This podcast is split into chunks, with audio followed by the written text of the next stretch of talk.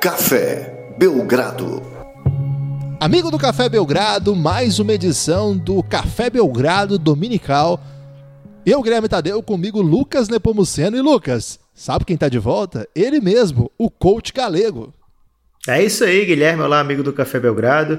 Uma, uma volta muito esperada aqui, né? Recebemos vários e-mails e tweets raivosos dos nossos ouvintes perguntando se o coach galego não ia voltar nunca de férias, mas calma, gente. Tá aqui o coach galego, é, trocou arroba no Twitter, passou aí uma virada de ano espetacular viajando o Brasil, vendo basquete pelo mundo inteiro e agora vai trazer análises assim depois de todas essas experiências aqui para o Café Belgrado, aqui para seus ouvintes. E aí, galego, tudo bem? Fala, Lucas, beleza? Feliz ano novo aí, Lucas, Guilherme. É, já começando o ano bem desmentindo você, né? Nas férias eu não vi jogo algum. Eu tirei 10 dias aí sem ver jogo nenhum, mas já, já tô há uns dias de volta aí, já tô tentando ir a forra aí, já vendo bastante jogo. É, queria já começar aqui fazendo um agradecimento a vocês dois é, porque nessa semana eu tive acesso a algum conteúdo né, do Café Belgrado, porque eu também sou ouvinte, né? Participo uma vez por semana, mas na, durante a semana eu sou ouvinte. E eu queria agradecer sobre as seguintes hashtags: Elástico Mental, Vivi, Viviane Pasmanter, Seven, Uga Uga e a novela do Tupac, né? Tupanacan, que rolou aí. que depois se entendeu que era Kubanacan. Rapaz, quanta história! Essa teoria do elástico mental entrou com força na minha vida. Qualquer coisa que eu não consigo explicar direito, que eu me enrolo todo, eu falo que eu acabei de acontecer um elástico mental. Então, tá, cara, eu tô aprendendo muito com vocês, viu, bicho? Agora, mas vamos falar de basquete, vamos nessa. Se você não entendeu o que, que o Galego tá falando aí nessas hashtags enigmáticas, por favor, volte e escute os últimos podcasts que foram bem tensos, né, Guilherme? É verdade, Lucas, o Galego aí esteve ausente por um. Já mostrando aí seu instinto meio primadona, né, Lucas? Porque é, pediu aí toalhas brancas, dias de férias. Mas tudo bem, o cara tá com moral porque ele é aclamado aí pelo povo considerado uma das maiores contratações de 2018 da podosfera, não é da podosfera esportiva não, hein, Lucas? Da podosfera de modo geral. É, e por isso nós vamos voltar a falar bastante com o Galego sobre basquete, porque com ele aqui a gente aprende muito. Mas antes de conversar sobre. Hoje tem Castbox Week, hein? Se você deixou seu comentário lá no Castbox, nós vamos lê-lo aqui, vamos responder sua questão.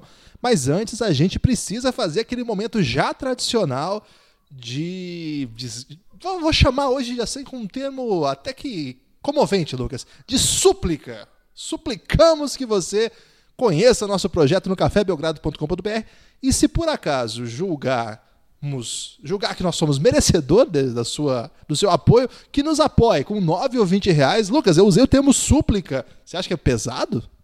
Eu acho que não, Guilherme. Acho que encaixa bem aí com o que a gente está pedindo para o amigo. É, porque é o seguinte, a gente está pedindo para ele conhecer o, o, nosso projeto, conhecer o podcast, participar junto com a gente, ajudar a fazer esse, esse podcast, esse projeto que se tornou um refúgio aí para os amantes do basquete, onde a gente fala três vezes por semana, Guilherme, sempre de, falando de basquete, de outros assuntos é, relevantes aí para a cultura nacional, internacional, e além disso, ter acesso às séries exclusivas, o conteúdo exclusivo do Café Belgrado, é, que ele preserva muita coisa do que a gente fala aqui no dia a dia, Guilherme, mas também tem um, um tom mais documental, tem um, uma coisa mais elaborada, não é? É verdade. Se você for assinante de R$ reais, que é o primeiro plano que tem para você apoiar o Café Belgrado, no cafébelgrado.com.br, você tem acesso a tudo que a gente produzir de áudio, sobretudo aquilo que está fechado para apenas apoiadores. Nós estamos falando de duas séries super exclusivas o Reinado, que já foi o quinto episódio, né, Lucas? Foi ao ar nessa sexta-feira. Geralmente aos sábados, às vezes a gente solta um pouquinho antes para dar aquele ânimo para o nosso apoiador, mas geralmente aos sábados. O quinto episódio do Reinado, que conta a história de LeBron James. Nesse último episódio foi o primeiro ano que, os, que o LeBron levou os Cavs aos playoffs. Falamos bastante sobre isso. É, cafébelgrado.com.br se você quiser ter acesso. Além disso, nesse próximo sábado estreia uma das séries mais aguardadas de todos os tempos, chamada El Gringo. E você acha que já vale dizer, Lucas, qual é o personagem do primeiro capítulo? Não, não, não, não, não. Tá cedo, Guilherme. Ok, não vou dizer então. Agora, se você tiver 20 reais para dar por mês para investir nesse grande projeto que é o Café Belgrado. Meu amigo, não vai ser gasto, vai ser investimento na sua qualidade de vida, porque o grupo de apoio contra o sono, que é uma tendência aí que nós estamos lançando para melhorar uh, o modo do, do torcedor brasileiro assistir NBA, aí a coisa vai ficar ainda melhor para você, não é, Lucas? Porque esse grupo de apoio contra o sono é um negócio de louco. É isso aí, Guilherme. É bom a gente falar que é um grupo jovem, né? É no Telegram, que é um aplicativo de jovens aí, que a gente está seguindo a tendência da juventude. E também, Guilherme, seguindo a tendência da juventude, a gente está investindo em maneiras de como deixar realmente o grupo vencer o sono. É um grupo de apoio contra o sono que vinha perdendo muitas vezes a batalha aí, principalmente nos jogos do Oeste. E agora, Guilherme, está rolando um truco durante os intervalos da NBA aí para que a jogatina consiga fazer com que cada um desse grupo permaneça acordado durante toda a madrugada. É, abdicando um pouco da sua qualidade de vida do dia a dia, mas ao mesmo tempo aproveitando ao máximo a rodada da NBA. Então, você, amigo ouvinte, não fique de fora dessa. Exatamente. Se você fizer parte do grupo lá de apoio contra o sono, cafébelgrado.com.br, é, não é só isso que você ganha. Você às vezes participa de decisões, por exemplo, de qual será o tema do podcast. A gente discute abertamente lá com o pessoal o que, que nós estamos fazendo. Às vezes, por exemplo, na série Al Gringo, o ouvinte vai ter participação, o apoiador vai ter participação, inclusive, em decisões importantes. Vocês vão ouvir lá mais adiante sobre isso. Às vezes também, não é sempre, mas às vezes você pode receber áudios do Lucas absolutamente embriagado. É uma coisa que está prejudicando aí o, o, a boa condução do grupo, mas eu tenho que trazer essa informação, porque de repente o cara apoia, chega lá achando que é uma coisa é, que tem tudo isso de bom, mas às vezes recebe um áudio seu bêbado e não está pronto para isso. Então eu já estou avisando. Se eventualmente é, você receber isso, fique tranquilo, vai dar tudo certo. Agora, Lucas, vamos então, Galegão. Estamos num, num grande momento aí da NBA e esse jogo, esse, esse movimento aí contra o sono, me vê, às vezes o Lucas falou com muita é, com muita razão, como de costume, às vezes ele nos derrota, né? O sono é intransponível, o sono é inexorável, diria aqueles poetas mais românticos aí do século XIX. E nessa, nessa semana a gente teve um teste aí para aquelas pessoas para ver quem de fato é capaz de enfrentar esse grande monstro que é o sono, que foi esse jogo do San Antonio Spurs. E Lucas, essa batalha eu perdi, você conseguiu vencer essa batalha? Venci essa batalha, vi, vim, vi venci. Acompanhado do coach galego, a gente ficou comentando lá no Twitter, é, interagindo com o jogo porque, cara, foi uma coisa absurda. Lamarcus Aldridge, é, insano, 20 field goals corretos, é, 16 em 16 lances livres tentados, 56 pontos sem uma única tentativa de bola de três pontos. É uma coisa de outra, de outra época, transportada para essa época, foi uma coisa muito bonita de se ver. E do outro lado, é, o Oklahoma City Thunder, com uma das grandes campanhas do Oeste, aí, fazendo de tudo para vencer o San Antonio nesse grande momento com Russell Westbrook dando 24 assistências e fazendo a gente crer que dá para você jogar na NBA mesmo não tendo um arremesso, né? Basta você ser um monstro em todas as outras áreas que dá para jogar. É, e no outro dia rolou uma tirinha do Café Belgrado porque porque esse jogo merecia que a gente voltasse com, essa, com essa, esse grande quadro do Café Belgrado, né, Guilherme? É, então você procure aí no Twitter, no Instagram, acho que a gente não colocou, mas vamos colocar, né, Guilherme? As tirinhas da NBA do Café Belgrado. E eu sei que o coach tem muito a falar desse jogo, que foi, como você falou, Guilherme, 300 pontos na partida, é, somado às duas equipes, duas prorrogações. É uma pena que os juízes é, deram uma arrastada ainda no jogo, então acredito que deve ter muita gente que dormiu ali na hora que o juiz ia, ia rever pela milésima vez se uma bola bateu ou não no, no sovaco de alguém. É, mas deu tudo certo, é, o melhor time venceu e o Lamarcus Aldridge merecia essa vitória por tudo que ele tem jogado e jogou nesse jogo. Ô Galego, os Spurs estão de volta? É, os Spurs estão com uma campanha muito consistente agora né, nessa. A gente está na primeira metade da competição, né? Então eu diria na segunda metade da primeira metade. Consegui entender isso? Perfeito, hein? Elástico mental. é, eu tô, eu tô, aqui praticando os aprendizados com vocês, que é a prova de que eu realmente sou recebo influências fortes aí do trabalho de vocês. Mas assim, eu, primeiro antes de falar do, do Spurs, eu vou falar como eu cheguei a esse jogo, né? Porque eu fui assistir o Boston contra o Miami, né? O Boston estava fazendo um back-to-back, -back, tinha feito uma vitória importante contra o Pacers. E aí estava sendo engolido pelo Miami. E eu falei, ah, cara, vou ver mais um pouco. E aí fiquei assistindo, e aí o Boston baixou para 9 pontos. Eu, opa, agora vai e tal. E depois degringolou de vez, abriu 15, 16. Aí eu falei assim: não, cara, vou só botar um pouquinho no Denver para assistir um pouquinho, que o time do Clippers também é legal. E eu, eu, eu realmente estou gostando muito de assistir o Clippers, está com uma formação muito interessante. É um time com atletas que eu gosto muito, como o Gallinari, uh, o Tobias Harris, enfim, o Wave Bradley. Eu já, já, contei aqui que eu já enfrentei o Wave Bradley, cara. Tive essa experiência maravilhosa de enfrentar em quadra, né, dirigir uma equipe que contava Você com, venceu? o Wave Bradley. Aí a gente perdeu apertado de 70 pontos, mas foi, foi uma partida marcante. Eu posso contar num próximo bloco aí, num outro dia que a gente vai lançar aqui também. Uh, mas enfim, aí fui assistindo o jogo, o Denver engoliu o Clippers, né? O Denver está com um volume de jogo muito interessante, muito bom, defendendo muito agressivo, mas com umas variações no ataque muito interessantes. E aí, cara, eu senti que eu estava engatado, embalado, aí eu meio que dei, fiz piada de mim mesmo, né? Eu falei, ah, vamos ver se eu consigo ver o San Antonio aqui. E o jogo começou a ficar bom pra caramba. É, o Oklahoma está com uma defesa muito interessante, o time que está marcando muito bem esse ano. É um time que tem sido elogiado pela defesa também, não só eu, o Paul George para mim está fazendo uma temporada assim absurda, jogo de um contra um com ele.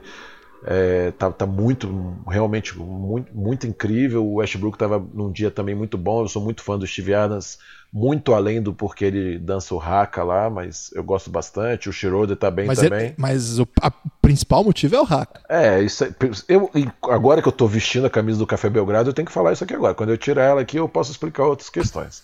Mas enfim, uh, e foi um jogo muito interessante. O Spurs, nos últimos 18 jogos, conquistou 14 vitórias, né? É, e aí eu fui dar uma pesquisada para entender, assim, porque o Spurs é uma franquia diferente das outras, tem uma cultura muito forte, né? Eu achei uma coisa interessante. Né? É, em, entre 28 de novembro e 3 de dezembro, o Spurs fez quatro jogos. Nesses quatro jogos ele ganhou um, que foi o terceiro desses quatro, e ele perdeu três. Esses três que ele perdeu, todos por diferença maior de 30 pontos. É, se eu não me engano, não tinha acontecido isso ainda na era Popovich. Né? Três jogos num espaço tão curto de tempo de perder por mais de 30 pontos. Depois disso são os 18 jogos que acontecem. Ah, não, eles perdem mais uma depois ainda, mas aí já é um jogo pau a pau. E aí eles fazem de 18, 14 vitórias, né? E assim, é, aparenta que tenham tido alguma conversa ali, melhoraram. E eu lembro quando você me perguntou, Lucas, como é que o Spurs vai conseguir sobreviver? E eu falei assim que a primeira coisa é pela defesa, né?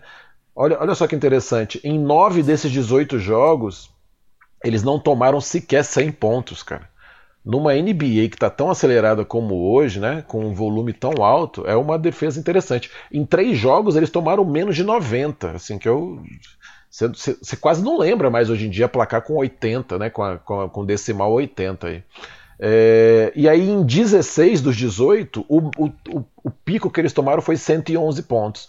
Aí tudo bem, ali entre 100 e 110 você já tem mais chances também de, de, de, perder jogos se o outro time marcar tão bem assim em você, né? Então, assim, é um time que está com uma consistência muito interessante, está ganhando moral com jogadores que estão lá, né?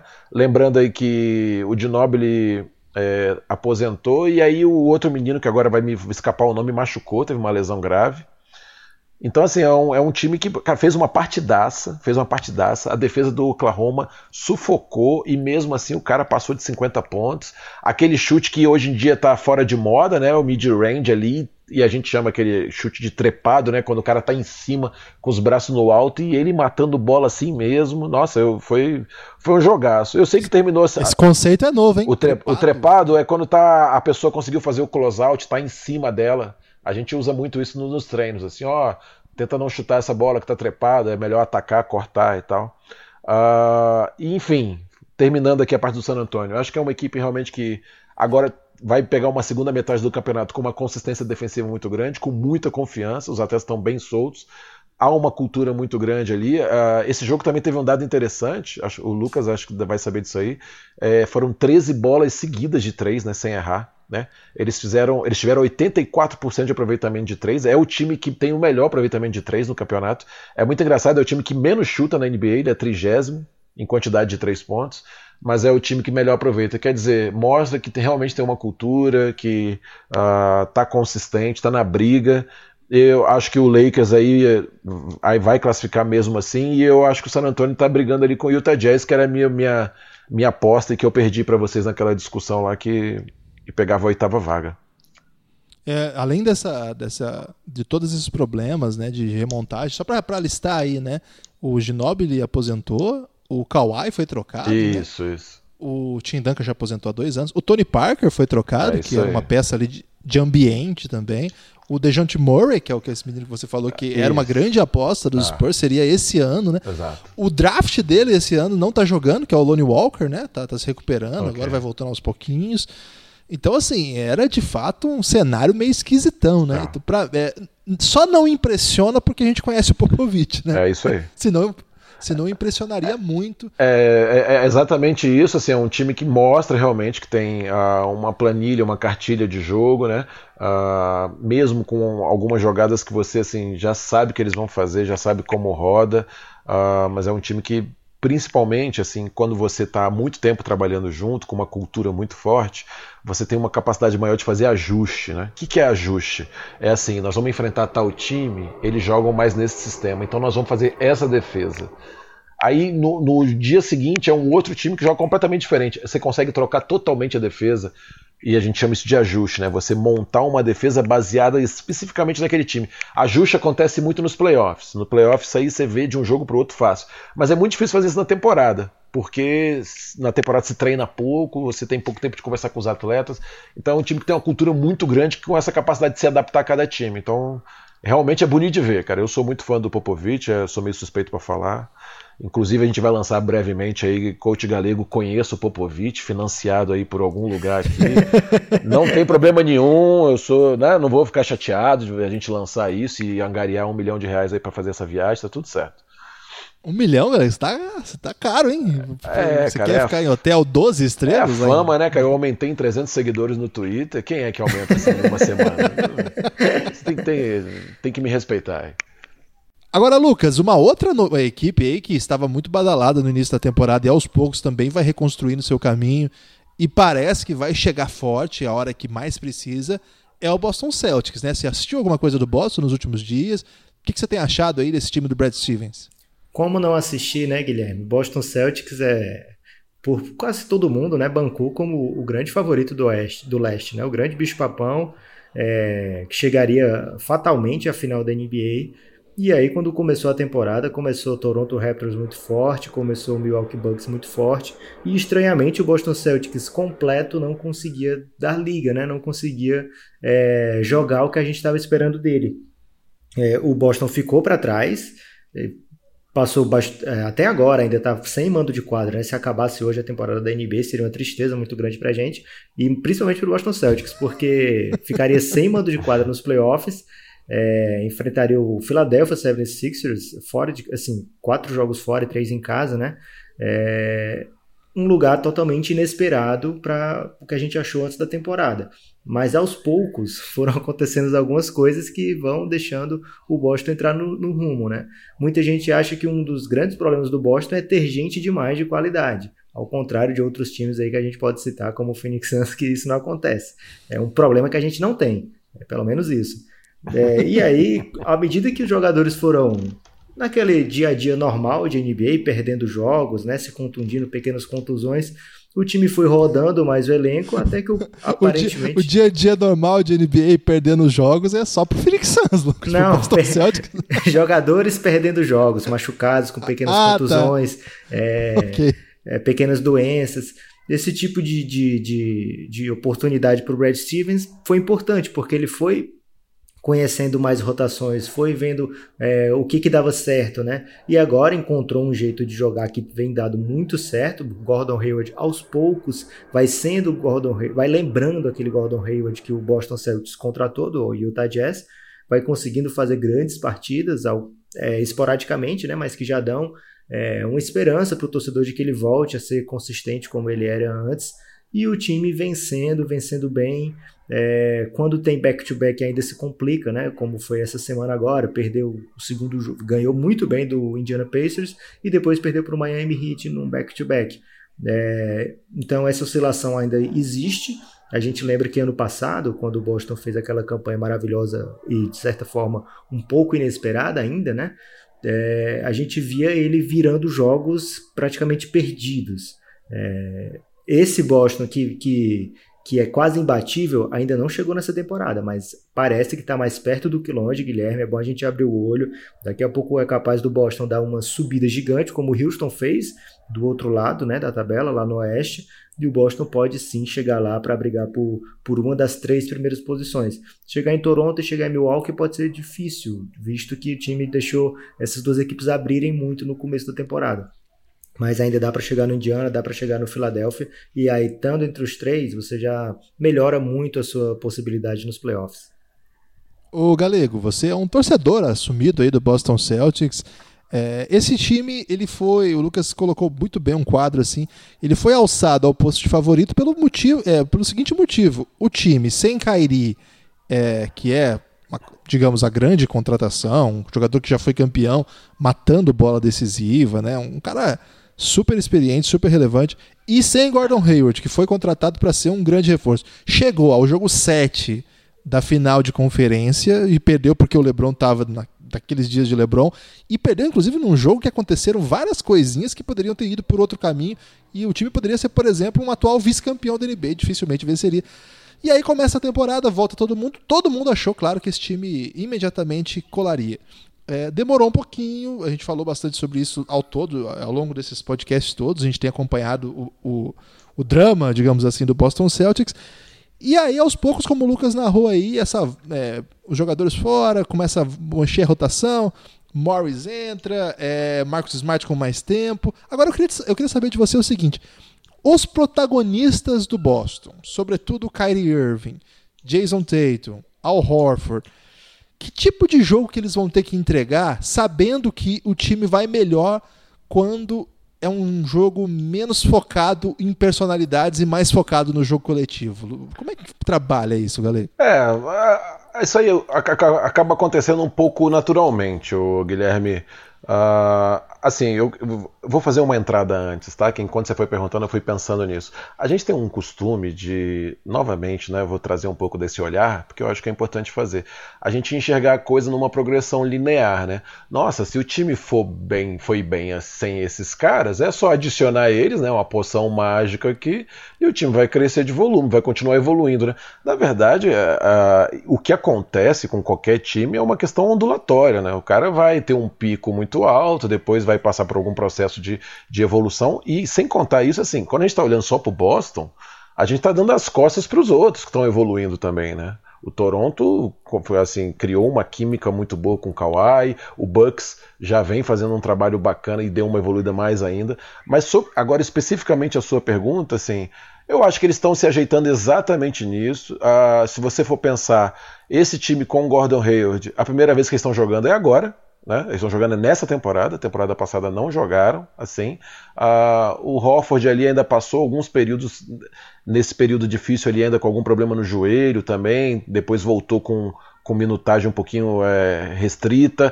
O Jason Tatum fez uma temporada muito surpreendente ano passado, e aí agora esse ano a gente quer que ele domine mesmo o jogo, que é normal, assim. E na verdade a gente está falando de um cara de 20 anos, cara, que tá assim começando a ter que carregar um time, a franquia de maior história na NBA nas costas, né, junto com o Kyrie Irving. Então, uh, tem alguns fatores ali que eles ainda estão modulando para se ajeitarem, tá? Uh, eu acho que o Kyrie e o Tatum ainda estão passando por essa questão. O Gordon Hayward está mostrando alguns traços de evolução já, está jogando muito com espaço vazio, né? Ele é um cara que cria muita bola para ele mesmo, ele tem um arranque muito forte né, em direção à cesta. Eu tenho visto muita bola que ele sai de bloqueio indireto, ele faz um corte, ele, ele ataca o desequilíbrio já existente, sabe? Então parece até que é um sistema meio que para proteger um pouco ele, para ele ver se ganha mais confiança, entrar no jogo, a bola ele fica de lado contrário para essa bola sair virada nele que ele chuta com mais tranquilidade parado. Então é, essa montagem é um pouco natural também, assim, apesar de ter toda uma tática, um sistema tático para tentar aproveitar o que é melhor de cada um ali, você não consegue prever isso tudo, né? Então eu acho que é mais uma questão humana mesmo ali deles, deles se entenderem, respeitar os espaços. Eu lembro quando o Tatum começou a jogar bem já no começo da temporada, aí muita gente começou a cornetar assim, o Kyrie Irving vai sentir inveja porque ele estava procurando uma franquia para ele ser dono, e aí começaram a falar do New York Knicks. Eu acho que foge um pouco disso, Guilherme. Então o time está se ajeitando defensivamente, né? É, como o Lucas falou, esse back-to-back foi pesado para eles aí, ficou visível que eles não tinham perna ali para correr já no dia seguinte, tomaram um atropelo logo de cara. Mas é um time que tem muita variável interessante, e é um time que, quando os caras de apoio, como o Daniel Tais, o Aaron Baines, quando voltar, começarem a encaixar também, fica muito difícil, assim. Eu acho que eles não estão reclamando desse problema de ter muito jogador com qualidade, não, Guilherme. É, o time tende a se encaixar e assim, cara, é lógico que é muito importante pegar mando de casa, mas esse time com mais 40 jogos e começando a ajustar para playoff, Empolgou. Eu, eu acho que briga, eu acho que briga sim, tá? Esse fica, fica o meu voto nada passional, lembrem disso, porque eu sou torcedor do Boston, como já disse aqui, desde aquela época que eles eram apenas 16 vezes campeões, tá? Então, então tá tranquilo aí. Mas acho que é um time que vai brigar sim. É, e, e é um time que está aprendendo a jogar coletivamente, porque ano passado não aconteceu isso. Acabou que as lesões também deram chance de Terry Rozier e Jason Tatum e o, e o Jalen Brown comerem a bola, mérito deles, mas deu esse espaço deles não terem que dividir com ninguém. Carrega pra gente o que a gente está precisando. E deu certo. Então eles estão aprendendo a construir essa química entre eles ainda.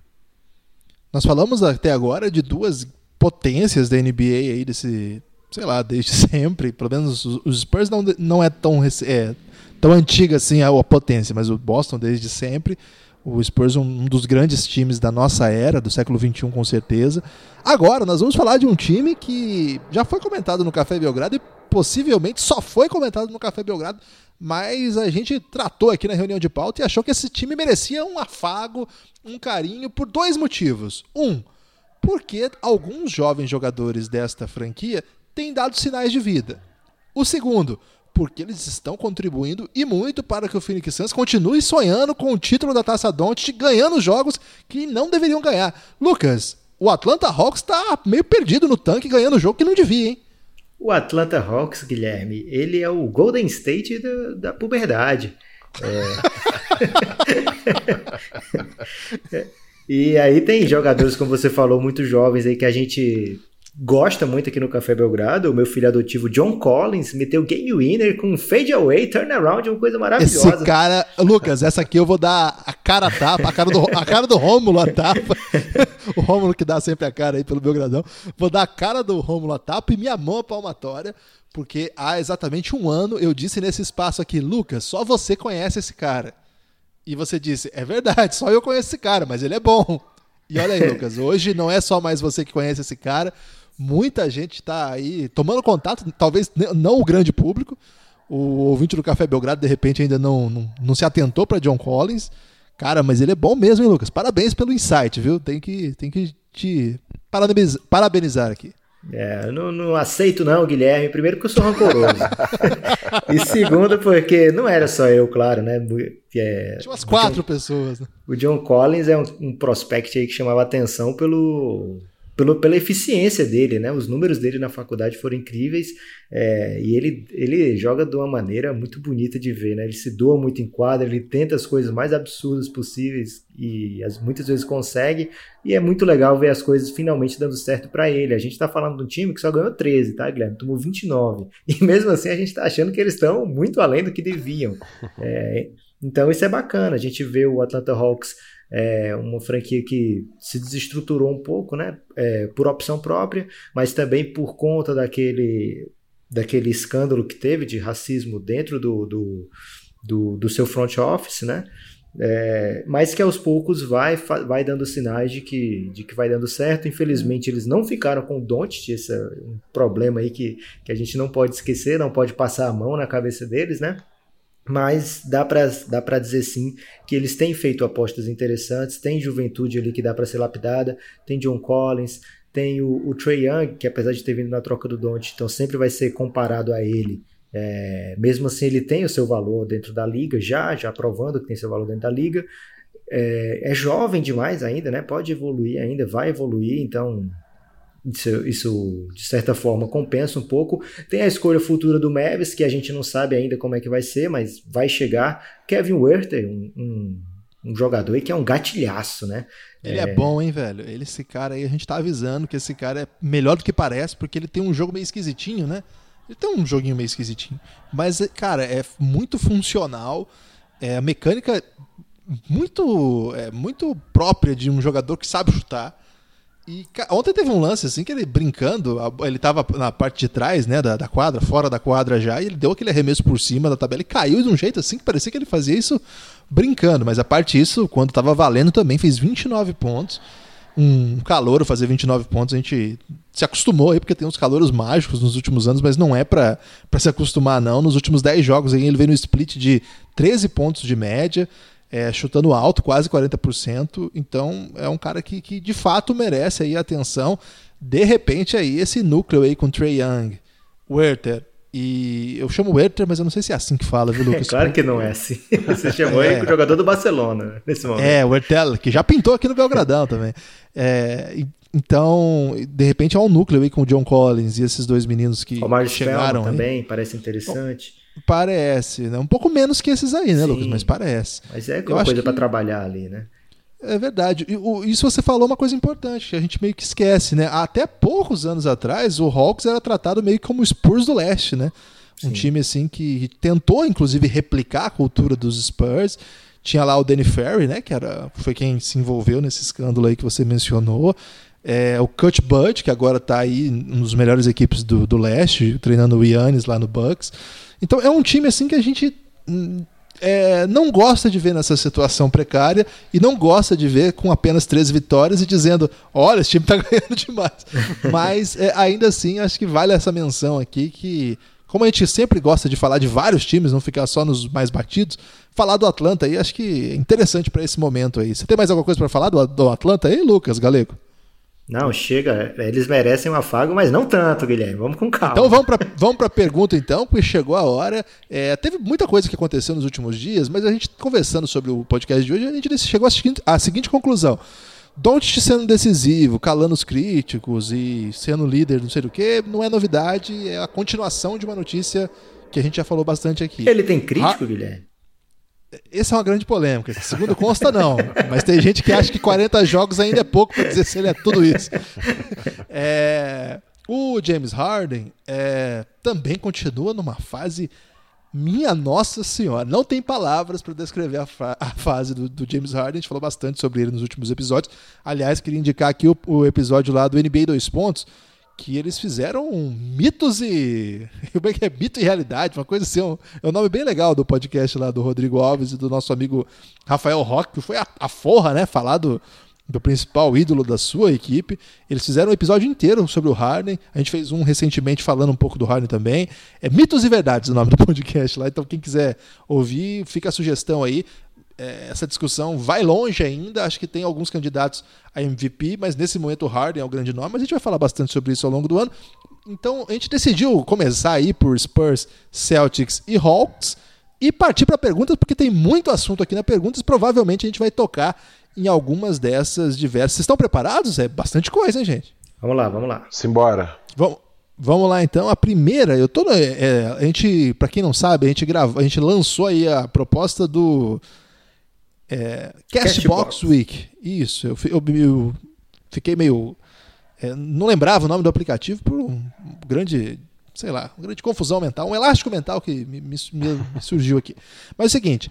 As pessoas mandaram perguntas via Castbox e esse é o último episódio que será assim. A gente não decidiu ainda como será o próximo. Quando a gente decidir, a gente avisa apropriadamente. Agora vamos lá, chegaram muitas perguntas. É, a primeira é do nosso amigo Lonzo Ball Brasil, é o tweet lá, Twitter do, específico do Lonzo Ball. É muito legal, quem não seguiu ainda, siga, torcedor do Lakers e sempre está participando aí do Belgradão. Forte abraço para ele. Ele está dizendo: Obrigado sempre por alimentar o meu vício três vezes por semana, porque ele é apoiador. Não é à toa que vocês são os melhores. Obrigado. Gostaria de perguntar o seguinte para você essa aqui, viu, Galegão? Manda. Por que, que muitos ainda ignoram Nikola Jokic na briga por MVP? É, ignoram. Eu não sei, assim. o cara tá brincando na NBA, assim. Ele tá, é, ele tá fincando uma bandeira que ainda existe pivô grandão, pesado, capaz de carregar uh, uma, uma franquia com ele, né? É, é um jogador diferenciado demais. Tá, cara, aquele passe que ele faz, pega no rebote com uma das mãos e já liga no contra-ataque, a visão de jogo dele e a maneira como o time está jogando é demais. E ele tem o quê? 22 anos? Né? Ou 23, alguma coisa desse 23. tipo? 23. 23, é brincadeira, assim, porque normalmente o basquete, pela complexidade dele, normalmente quando o cara joga com muita essa questão de de entender do jogo, de entendimento de time, de deixar os colegas livres e tal, normalmente tem a ver com o cara estar tá mais maduro, assim, sabe, ter, ter, tido uma maturação legal. Tanto que, assim, às vezes, muitas vezes o armador, ele matura ali para cima dos 25, entre 25 e 30, você vê que o cara tá chegando no ápice da carreira dele. É muito estranho ver um pivô fazer esse tipo de jogo, com a qualidade que ele faz. E hoje eu vi uma foto dele. Não sei se vocês já viram isso, ele postou acho que no Facebook. Alguém quer ir jogar bola, basquete, né? Aí ele postou em 2011, viu isso? Alguém viu isso? Eu vi, eu vi. Postou em 2011 e aí ninguém respondeu. E aí fala assim: e agora, tantos anos depois, ele está na NBA e tal. Mas para mim é um dos candidatos sim a MVP, tá? Ainda mais com a campanha que o Devin tá fazendo, corrobora muito. Mas é engraçado é... que ele, nem, nem na votação para o All-Star Game, ele tem moral, né? Ele tá lá atrás é, então, gente, vamos parar de votar um pouquinho no Don't só, vamos dar uma moral pro Jokic também, pro Alfredo Pode votar pros dois, tá, Lucas? Não tem problema nenhum votar nos dois. Eu falei parar de votar só no Don't, Guilherme. Calma, não tô fazendo campanha contra. É, mas pareceu. você tá muito protetor do Don't, cara. Não sei se já te disseram isso. É, pela primeira vez eu sou acusado disso. Mas fazer o quê, né? É, o curioso aí do, Don, do, do Don't, do Jokic, cara, é que ele você pode dizer tranquilamente a frase que eu vou dizer agora, que soaria um absurdo, mas ninguém vai reclamar, porque é verdade. Ele lembra os Sabones, cara. É tipo isso. E ninguém é. vai falar, nossa, que absurdo você comparar um cara desse com um gênio. Não, não, é isso aí mesmo, é, cara. Aí. Nós estamos numa era, nós estamos numa era em que tem o LeBron James, que tem o Kevin Durant, que tem o Stephen Curry e que tem um jovem Sabonis de 23 anos que tá acabando com a porra toda e que tem o Harden fazendo 50 pontos. Obrigado, NBA, cara. Porque, olha, é um privilégio acontecer o que está acontecendo, sabe? Nós, estamos, nós somos muito privilegiados de viver esse tempo. Esse tempo é péssimo para os saudosistas, cara. Esse tempo aqui é muito ruim para quem vive de passado, porque, cara, é muito, muito agradável você ligar a TV todo dia tem um jogo desses caras, velho. É, Devin assim... Booker. Complicado, né, Marcos né, Smart. Tenta... Caramba. Não, o cara começou a apelar, pergunta. eu apelei também. Tudo bem, vamos para a próxima pergunta, velho. Essa aqui vai para. Eu mandaria para você, Lucas, mas é uma provocação contra a minha pessoa, então vou ter que me defender do Douglas. Ele disse o seguinte: Bom dia, galera do Belgradão. Haja vista que o Guilherme sempre desdenha do Brin Forbes. Eu desdenho do Brin Forbes? Acho que sim. Acho que o mesmo parece uma merece uma retratação, pois está jogando bem, tem mais de um mês. Além do White, Derek White, que começou a destruir. Passado o momento empolgou, queria que vocês falassem um pouco do que acham sobre o aumento de produção do, do Spurs. Respondemos longamente sobre isso. Agora, sobre o Brin Forbes, acho que eu falei algumas vezes aqui que eu acho é, redundante, o termo que eu aprendi com o Galegão aí, ter ele e o Patrick Mills no time. Eu acho que um dos dois estaria bom, embora eu sei que eles sejam jogadores diferentes, mas acho que o que eles podem entregar é. E outra coisa, acho que sem as mãos do Popovich, provavelmente ele estaria aí numa G-League das boas. Mantive meu hate aí. Mas de fato, tá jogando muito. A tá chance jogando... de retratação. A chance de retratação é continuar pisando. é, Tranquilo. Mas tá jogando bem mesmo, tá certo. A questão é que o Popovich faz milagre, né, cara? Mas tudo bem. Léo Mendes. Lucas, vou mandar para você essa aqui então. É o polêmico ou não? Não, é outro esse. O Léo Mendes está engravatado aqui no Castbox, com uma foto de fundo vermelho e uma barba aí de quem se preparou para tirar essa foto. De repente aí, é até um. Um patrocinador. Não, quis dizer que parece que é um artista, assim, pelo estilo da foto. Mas eu passei por maluco do metrô de tanto que eu ri desse programa. Ele tá falando do programa é, no último que nós falamos lá da Kardashian, das novelas, Ela, entre outros elástico assuntos mental, importantes. Elástico mental. Ex exatamente. Principalmente na discussão sobre as novelas e sobre as Kardashians. Aliás, Que cara de pau o título do programa, hein? Você tibodou, já que falou menos tempo sobre ele do que sobre as Kardashian. Aí ele avisa assim: não estou criticando. Continuem assim. Obrigado. Eu já tô quase indo atrás de mais informações sobre a 32ª franquia da NBA. Infelizmente ainda conheço pouco. Para quem não sabe, o Lucas lançou esse conceito aí. O 31ª franquia é o hoje, que não é um conceito nosso, né? Do Windhorse. Foi o Windhorse? Sim, lançou lá nos Estados Unidos, porque o hoje organiza a NBA com suas descobertas e o Lucas trouxe aqui o conceito as Kardashian como 32ª franquia da NBA. Embora assistir o All-Star Game seja um porre, poderíamos falar mais sobre a votação. Essa parte é legal. Tipo um conclave. Caramba, será que ele é o fã do conclave? Acho que não, mas ele curte também um conclave. Vocês e os ouvintes votam? Você vota, Lucas, no, no All-Star Game? Você vota, galera? Eu voto Devin Booker e Luca Doncic. Cara, eu vou votar mesmo? no Jokic agora. Eu não... Você vai lá no, no, no Google, tá? Faz, faz, o procedimento, eu acho meio chato. Ah, mas tem que fazer, pô. É só uma vez por ano aí pro Deve chance do Devin Booker. É, o que fica aqui é uma, uma resposta aí às pessoas que dizem que são bots que eu criei que estão fazendo com que o Don't tenha 2 milhões de votos. Não são. Eu vou ter que trazer meu advogado aqui. Não tem esse talento aí. Se tivesse, talvez ele estaria na frente do, do LeBron. É, seguinte, você acha então, Lucas, ele está seguindo aqui esse, esse debate. Você vota com base na razão ou na, na emoção? Razão. Na razão, certeza. Devin Booker, Luca Doncic e agora o Jokic.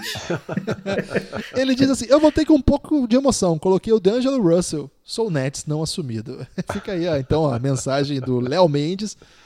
o D'Angelo Russell, ele é o único jogador da Conferência Leste com mais de 22 pontos e 7.5 assistências no per 36 que tenha um field goal acima de 40%. Foi o argumento que o Brooklyn Nets lançou no Twitter para que as pessoas votem no D'Angelo Russell. Você gosta do D'Angelo Russell, Galegão? Gosto. Uh, acho que é um jogador com um potencial bom. Acho que eu, eu consigo entender o que o Lakers fez na troca dele lá. Lógico que ficou meio expositivo demais né, sobre ele, ah, de liderança e tal. Mas é um jogador que precisava de novos ares ali mesmo, estava muito acomodado. E acho que está fazendo bem isso para ele, né? É aquele tipo de corte, às vezes você corta um atleta, o Guilherme, que você fica assim é, pô, esse cara precisa de novos ares para jogar, é, comigo ele tá aqui paradão, eu não consigo acessar ele, eu cobro e ele me responde de tal forma, e você fica assim, esse cara vai nunca mais falar comigo e vai começar a jogar pra caramba, mas é, é, faz parte da sua função também ali, meio como técnico gestor, sabe? E às vezes isso acontece, você no fundo fica feliz pelo cara, mas você tem que aguentar depois a porrada, né? Que vai ficar todo mundo te cornetando, ah, dispensou esse cara e tal, não sei o que lá acho que é um pouquinho o que está acontecendo ali com ele. Ele está fazendo uma temporada bem legal. Assim, é um jogador, lógico, não é um All-Star, mas para medidas das proporções ali na remontagem do Brooklyn, acho que é um jogador bem interessante, sim. Vou lançar um desafio relâmpago aqui. Não sei se vocês estão prontos para o nível da ousadia que eu vou propor. Posso mandar? Vamos lá. Vai. Se tem um jogador canhoto ruim. Um jogador canhoto ruim?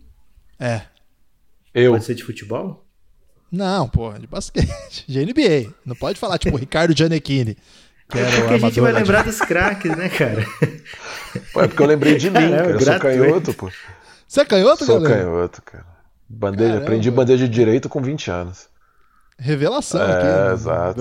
eu, eu, sou canhoto arremessava com a direita, que parecia que era com as duas mãos. É incrível. Cara, mas vocês não me disseram ah, nenhum canhoto Eu tenho ruim. um. DeAndre. Jordan. Caralho. Ah, ele não é ruim, pô. O cara pega 16 rebotes por jogo, é ruim? Ah, mas a canhota dele não ajuda em nada nisso. É. Eu, eu passo. Eu tô, tô, tô pensando Mas ele, é, ele é a exceção que confirma a regra, Guilherme. Naquele momento que você adora. o David Lee era canhoto, não era? O David Lee? David Lee era ele canhoto. deve ser ainda, cara. É. Muito não é bom. é um jogador grande coisa, né? CJ Miles é canhoto, hein? Esse merece, então, esse tempo, porque ele é ruimzão. Pros padrões NBA, ele é ruimzão, né, cara? o Shabazz Muhammad que você curtia, é canhoto.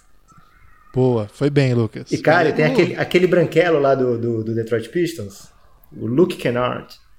Pô, ele é bom, velho. Será? Ah, ele é jovem ainda, não, não brilhou ah, na NBA. Mas ele, ele não é bom, mas é jovem, né? É, tá tranquilo.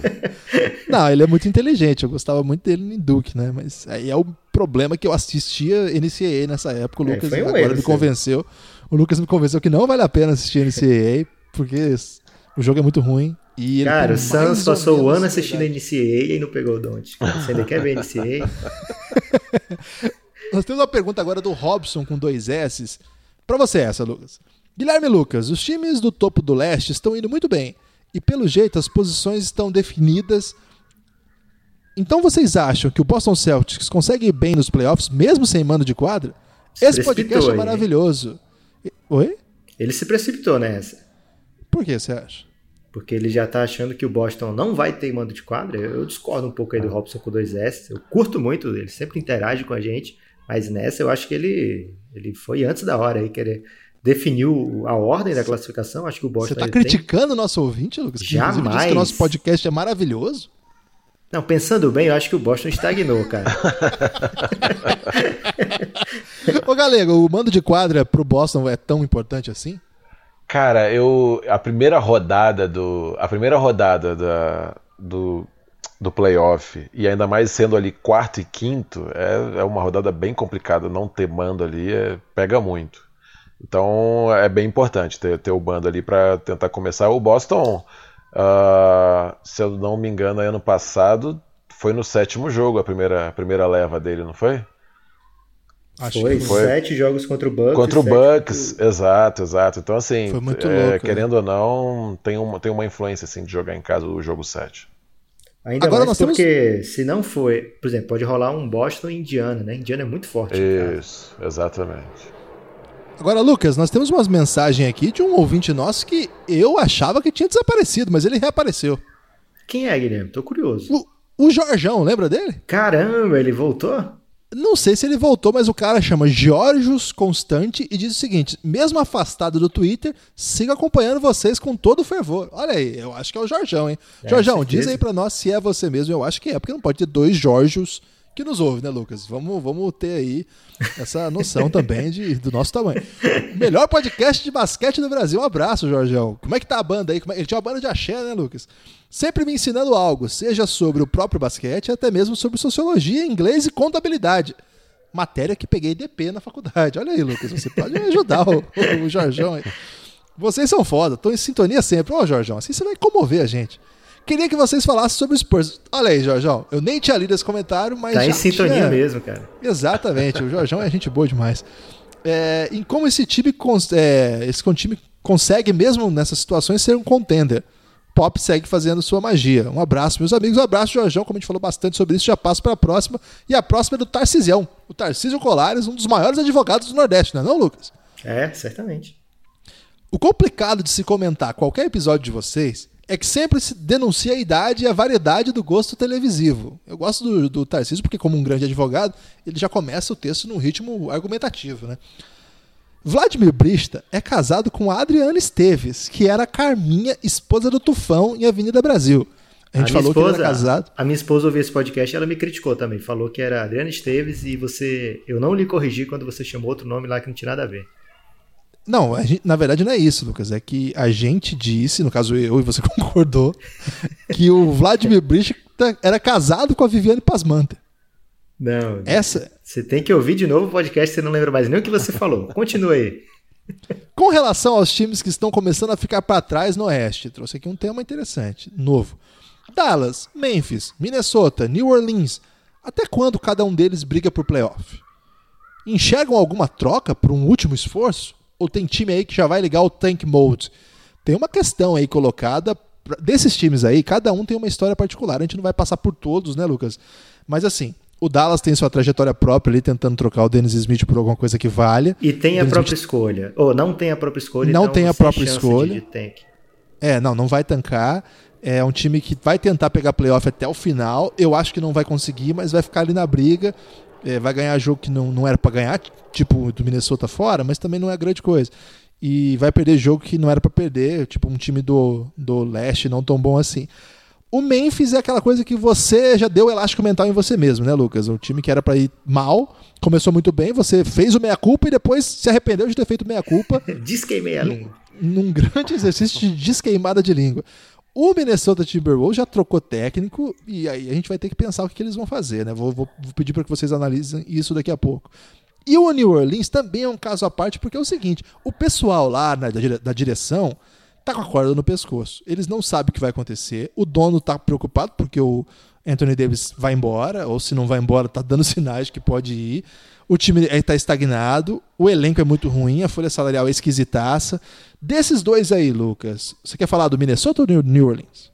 Eu não quero falar de nenhum deles. Eu acho que como o Tarcísio Caramba, aí, o Tarcísio pediu, velho. Eles estão tão para trás e eu acho que eles vão continuar para trás. Acho que a briga do, dos playoffs vai polarizar ali com o Utah Jazz correndo por fora, junto com o Sacramento Kings, e esses oito times que já estão lá dentro no momento.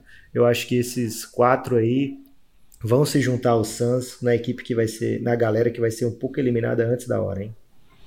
Caramba, com esse corte eu nem vou mandar para você essa, galera. Vou mandar a próxima, então. Valeu. O Felipe, o Felipe Souza Pim, eu não sei qual é a continuação do nome dele. Trazendo do Twitter. Pimenta. Comentem. Pimenta? Obrigado, Lucas. É, trazendo do Twitter, comentem sobre essa birra da galera contra o Doncic e aproveitando o gancho, o que vocês acham do tanque do Cavs? Eu acho que o tanque do Cavs está indo muito bem. Eles estão ótimos. Um grande momento, inclusive, incluindo o Cameron Payne, um dos. dos Quando dos você mais... consegue transformar o Cameron Payne em destaque do seu time, é porque você está tancando divinamente. Vocês acham que a pick 1 do... vai ser o Zion no próximo draft? E ah, só um adendo. Tenho certeza que não foi o Curry que dividiu a quadra com o time de vôlei, mas foi o time de vôlei que dividiu a quadra com o Curry. Porque mesmo desvalorizado como era o menino, estamos falando de um time de vôlei. Gra gra absolutamente gratuita a ofensa a uma modalidade inofensiva, que de fato não tem nenhuma graça, mas que não precisava ouvir isso. Ainda mais em janeiro, tá começando o ano. O Felipe já foi com os dois pés no peito aí, de uma modalidade cujo grande momento, Felipe, foi ter tido, ter tido esse privilégio aí de dividir a quadra com o Stephen Curry.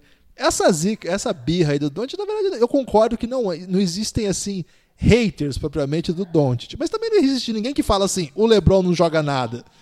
A questão do hater não é falar que o cara não joga nada, é reclamar o espaço que as pessoas dão para ele. Do tipo, LeBron falam demais, mas não ganha jogo. O Kobe faz mil pontos, mas no final das contas é um péssimo companheiro. E todo grande jogador tem caras que não entram no bonde. Eu acho que é super comum isso, de verdade. Eu faço um folclore lá no Twitter, às vezes a galera cai na pressão um pouco, mas assim, cara, é super normal. Eu acho que é fruto do sucesso mesmo. É, seria esquisito se a gente tivesse todo mundo falando assim: poxa, vamos dar tempo ao menino. Cara, o moleque tá arrebentando, a galera se empolga, entre os quais destes, que vos fala.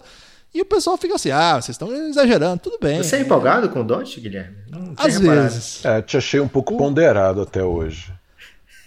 O Stanley Amorim tá dizendo o seguinte: que delícia de episódio. O Stanley é aquele que mandou aquela eu maravilhosa acho, carta. Vou responder o Pimenta aqui, que eu acho que sim, o Zion Williamson vai ser o primeiro do draft. O Guilherme ignorou essa pergunta. Vai.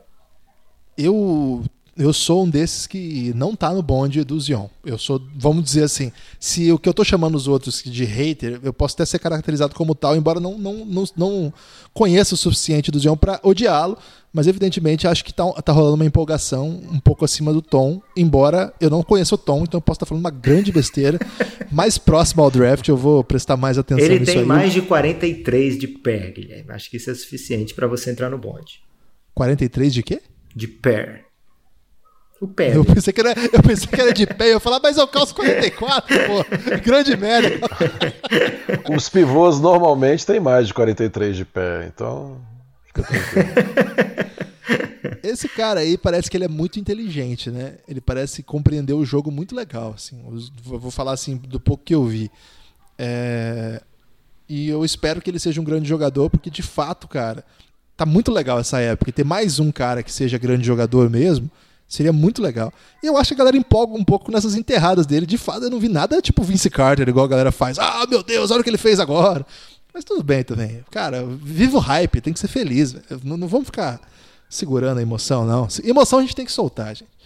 Danilo Menezes. Essa aqui, essa aqui é sacanagem que eu vou mandar pro galera. Vocês conseguem ver algum futuro positivo no Knicks? Por que, que você não responde essa, Guilherme? Porque o galego tá há muito tempo quieto. Não, é, vamos lá então. É difícil, hein, cara. Eu, eu não, o Lucas podia atualizar a gente aí em que pé tá se, esse, começou um burburinho sobre trocar o Porzingis aí, se há alguma possibilidade ou não, como é que tá a volta de Na verdade é o é, saiu o boato que o San Antonio Spurs está muito interessado Isso. em assinar com o Porzingis. Não seria nenhuma troca, não. Ah, seria ok. assinar como free agent.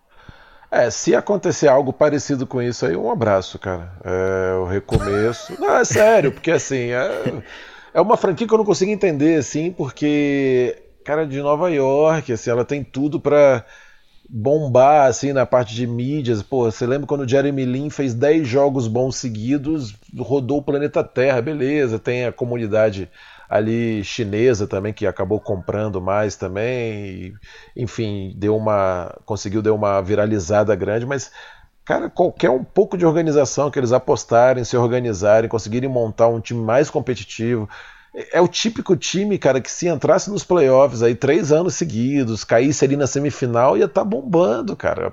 Apesar de ser uma torcida crítica, né, e tudo, porque tem história, com título antigo na NBA, mas, cara, é, é muita várzea o que é feito ali, cara. Eu, a, aquela vez, aquela troca que eles fizeram com aquele tipo de contrato que eles fizeram com o Carmelo, para mim ali foi um, um atestado mesmo de, assim, vamos suicidar aqui e depois a gente vê se, se renasce. E não renasceu até hoje, cara. Então é, é complicado. Eu acho que a única saída. O Danilo fala assim: há alguma possibilidade do Kevin Durant vir pro, pro Knicks? Não aguento mais sofrer, me dê esperanças de um futuro melhor. Ô Danilo, eu já falei, acho que alguns episódios atrás, alguns não, um bom tanto, que o, o que o Knicks, o torcedor do Knicks tem que fazer é torcer para que o Dolan venda o time. Porque ele é o grande responsável por essa tragédia, ele toca muito mal seus negócios. Aliás, ele tem uma banda e ele toca muito mal os instrumentos na banda dele também, canta muito mal. É um cara assim que, cara, que, que desastre, né? Um, ele é filho, na verdade, ele é herdeiro né, de, um, de um império lá, nem sei qual que é a área que, o, que a família dele atua. Você sabe, Lucas, o que, que é a família É, do sa- Jim? dono do MSG em si, né? Do grupo MSG. Isso, Madison do, Square do Garden Madison Square. Garden, né? Do, do sistema de comunicação, que tem a ver com o MSD também, né? É, cara, ele é uma família muito rica, ele herdou e, na verdade, ele curte fazer o... o- ele é um, toca, toca um blues meio brega, assim, uma coisa meio esquisita. Procure aí depois ah, no YouTube ele cantando aí e veja do que eu tô falando. E, cara, ele toma decisões muito erradas, ele delega mal, ele aposta, tipo, apostou no Phil Jackson, GM, com mil anos de idade, não queria nada, fazia 50 desses mil. E o Phil Jackson Você é tentou contra trocar o. Guilherme? Não, eu gosto muito de idosos, por exemplo, Popovich. Esse tipo de idoso eu gosto. Agora, o idoso tipo Phil Jackson. E assim, é, eu acho que o Knicks ele tem uma. Tinha a possibilidade de construir ao redor do Porzingis, mas o Porzingis machuca muito, né, velho? O Porzingis de fato não tá confiável. E aí o Knicks está sugerindo. Mas você acha que isso é coisa de fazer? Se realmente você não tá interessado em continuar com o Porzingis, porra, valoriza o cara pra caramba e faz uma puta troca com o cara. Agora você vai começar a espalhar pra todo mundo que não quer mais ele porque ele é muito. tem problema de lesão e tal. Porra, aí você já vê que o negócio é várzea, né? Muita Esse gente fazendo. é muito delicado pro Guilherme, né, Galego? Caramba, Eu tô ele se sentindo, emociona. tô- ele tá realmente. Você vê que o timbre mudou, né? Eu aqui na gravação consigo ver a equalização da voz dele, e você vê que muda mesmo, né? o- a questão da cor aqui, do, do calor, né? Da, da voz dele aqui. É impressionante como a emoção toma. Mas o, o Duran vai, vai sim pro Knicks e eles vão draftar o Zion Williamson, Guilherme. Fica tranquilo, cara. O Felipe Mendonça quer saber o seguinte: Lucas, quem que é o franchise player? Lamarcus Aldridge ou DeMar DeRozan? Ah, cara, acho que um abraço pro Felipe, mas acho que não interessa muito, não. Os dois estão muito bem. O, o Lucas ele tá bem violento com nossos ouvintes, aí ele mandou um abraço antes, galera. Bem educado. é. Não, mas é porque assim, eles, eles variam, né? Alguns jogos, um é mais importante do que o outro. Eu acho que pro futuro, o DeMar DeRozan tem tem sim que assumir o protagonismo e tem que sim que ser a cara da franquia, mas eu acho que hoje não, não tem muita diferença não. O Lemarcus é capaz de fazer jogos incríveis aí. Bom pro San Antonio que tem os dois. O Matheus Fernandes mandou uma carta aqui, hein? Vamos ver se se, se, se sustenta no ritmo da leitura. Ele é aquele Olá. cara é, do, do que tem uma banda de sertanejo, Matheus Fernandes?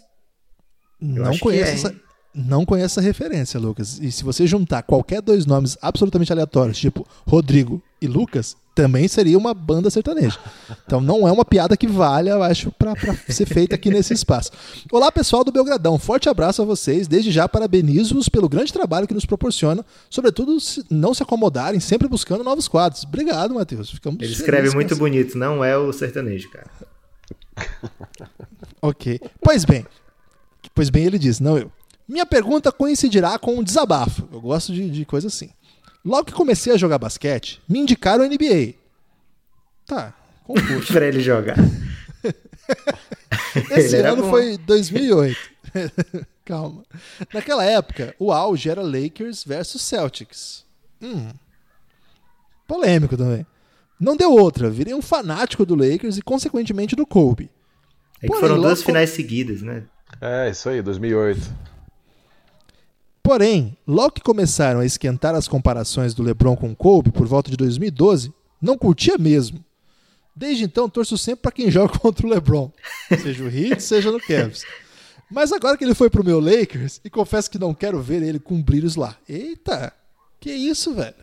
Não é assim que funciona a vida, não. Mas eu quero o melhor pro meu Lakers. Não sei se vocês compreenderam minha loucura. O que vocês acham disso? PS, um reinado do Kobe viria bem, hein? Abraço, amigos. e, aí, Galego? Essa, essa pergunta aí vai pra você que. É, então, o- a gente pode começar aqui falando com ele, perguntar se ele tem plano de saúde, né, Pra ver uma terapia aí, porque ficou meio complexo isso aí, cara. Ficou, tá- ele, ele tá com alguma Foi o elástico mental, ele né? tá Galego? com o elástico mental dentro do próprio estalo do elástico mental, né? Então ele tá, tá em busca dele mesmo Inception. aí, tá tentando se encontrar.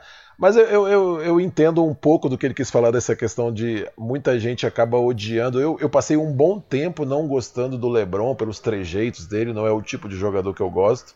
Eu mudei muito a maneira como eu enxergava o LeBron James depois que eu vi aquele documentário do More, More Than a Game, né? que conta a história dele no, no, no- no escolar lá jogando e tudo. Eu falei, pô, o cara é estrela desde criança, assim, é lógico que ele se comporta de uma maneira diferente e tudo. Mas acho que ele precisa repensar aí se é melhor, o que, que ele tem mais prazer de torcer contra o LeBron ou a favor do Lakers. Toma uma decisão rápida aí que o bicho tá perto de voltar. Eu acho que o melhor cenário pra ele é o Lakers campeão com o Caio Kuzma, de repente, MVP das finais. Obrigado, Lucas, obrigado. O Gilberto Mariano quer saber o seguinte: o que que vocês acham do Lakers sempre correr de qualquer troca que envolva seus garotos? É pra segurar mesmo ou é pra trocar logo, Lucas? Ah, cara, é porque o pessoal especula muito. Eu não, não acredito que tenham chegado propostas por esses garotos do Lakers, assim, tipo, ah, tá aqui o Kevin Durant, me dá um garoto, tá aqui o Anthony Davis, me dá esse garoto aqui. Eu acho que isso é mais coisa que a mídia vem jogando, vem, vem forçando. É, eu não acho que, que eles estejam lá de, de uma certa maneira é, intocáveis pelo, pela direção do Lakers, não. O que eu acho é o seguinte: é, os salários deles são baixos para o Lakers trocar por uma estrela, vão ter que sair vários salários juntos, né? Então é, poderia ser uma troca muito pesada para o Lakers. Agora, eu acho que eles não estão correndo de qualquer troca. Se chegasse um cara com salário baixo que é muito bom, por exemplo, sei lá, é, Ben Simmons ou Donovan Mitchell, por um desses garotos aí, eu acho que o Lakers trocaria com uma facilidade incrível. Mas aí também tinha que prender quem mandasse, né? Mas já aconteceu, cara. A gente já viu aí Paul Gasol sendo doado pro Lakers, depois deram sorte que o Marc Gasol era um craque também. É, o Shaq também já foi pro Lakers. né? O Lakers tem tido sorte aí no- nas suas trocas. O Gabriel, o Gabriel é Gabriel Flamengo, viu, Lucas? É, pelo que eu entendi aqui. É aqui que pergunta? Ele escreveu aqui. Não sei, mas espero não estar gastando meus dedos à toa. Não gastou, Gabriel. Primeiro, sou um apoiador satisfeito e sempre estou recomendando o podcast. Depois negociamos o pagamento. KKK. Ele que mandou o KKK. Ô, Gabriel, obrigado, hein? Espero que esteja gostando mesmo. Eu pago o abraço à vista, viu, Gabriel? É cafébelgrado.com.br se você quiser também ser um apoiador satisfeito como o Gabriel. Enfim, aqui vai a pergunta. A marcação de zona é muito eficaz se for muito bem feita. Como que o adversário se sobressai de uma marcação assim? Essa aí vai pro galego, hein? Era e para ser ousado, vou fazer uma segunda pergunta. Não me importa se não responderem. Olha aí um, um- potencial jornalista brasileiro. Simmons, Embiid e Butler parecem não jogar bem juntos. Tanto que ontem, com o Embiid fora, Butler deitou no jogo, apesar da derrota. Vamos pra lá, vamos por partes então, e depois ele diz o seguinte: um abraço e o apelido Shea Suede é muito ruim, ele disse. Eu fiquei chateado. Tá bem, aí. tá bem, o Gabriel. Eu, achei, Pode- eu juro que quando eu tava lendo aqui, eu achei que ele ia elogiar, cara. Eu fiquei, fiquei até meio feliz na hora que eu vi o Shea Suede. Eu achei que ia brilhar. Excelente participação, Gabriel. Galego, uma vez, eu vou aproveitar essa história pra contar outra aqui. Diga. Do eu deixei Chai o? Rubem. Não, do, do, da defesa zona. Eu deixei o Rubem Manhã no pistola, rapaz. Porque eu perguntei pra ele da defesa zona e ele ficou meio pistola de, de ter que estar respondendo essas coisas pra mim. e ele falou o seguinte pra mim: defesa zona, né? Ele falava assim, meio bravo. Tem no YouTube isso, depois alguém quis pedir lá no Twitter, eu mando. Ele fala assim: defesa zona é a visão dele, né? Defesa zona, ela sempre é imperfeita, porque é um cobertor curto. Se você cobre a cabeça, ela te destampa os pés. Se você cobre os pés, ela te destampa a cabeça. O time que abre 20 pontos defendendo zona, rapidamente essa vantagem vai embora. Ele é bem pistola com defesa zona, jogava muito pouco. E, a, e aí eu falei, é, mas você já jogou essa defesa, ele ficou meio pistola. É, você já falou para mim que acha que essa pergunta vale a pena mesmo ser tratada. Você tinha um, um perfil do, do Cleveland lá do Twitter tinha mandado essa questão. É, eu queria que você explanasse todo o seu conhecimento sobre essa iguaria aí da, da, da carteira dos treinadores. Na NBA não é uma coisa tão à tona, mesmo no basquete de alto nível mundial não vem tantas vezes assim num jogo. É, na NCAA pinta muito, tem times que ficaram famosos, por exemplo, Syracuse lá do Jim Bohannon, só defendendo zona. Eu queria ouvir você sobre isso, Galego. Você que é o maior especialista da história da podosfera internacional. Vamos lá. É, a defesa zona, primeiro que ela tem uma diversidade muito grande, tá? É, tem várias linhas né, de, de, defesas e, assim, por exemplo, tem defesas 2-3, 1-3, 1-3-1, 1-2-2. Depende também da agressividade dela, se ela é um quarto de quadra, se ela é meia quadra, se ela tem dobra nos cantos, com pressão. Então, assim, não, não vou conseguir falar perfeitamente nisso, mas vamos falar mais conceitualmente, né? O que acontece na defesa por zona? O, o Gabriel, quando perguntou pra gente aí, é, ele colocou que a defesa é muito efetiva e tal. Ela é efetiva, assim, nas categorias muitas vezes menores, né? Já no adulto, assim, a defesa por zona você marca setores, né? Então a gente acaba tendo, assim, em muitos momentos de confusão, onde a bola está chegando ou um cara que está livre e aquele setor é marcado por duas pessoas. Elas precisam saber quem é que vai sair naquela bola, né? Não se sai mais de uma pessoa na mesma bola, a não ser que esteja com a ideia de fazer uma dobra, fazer alguma coisa pressionada, né?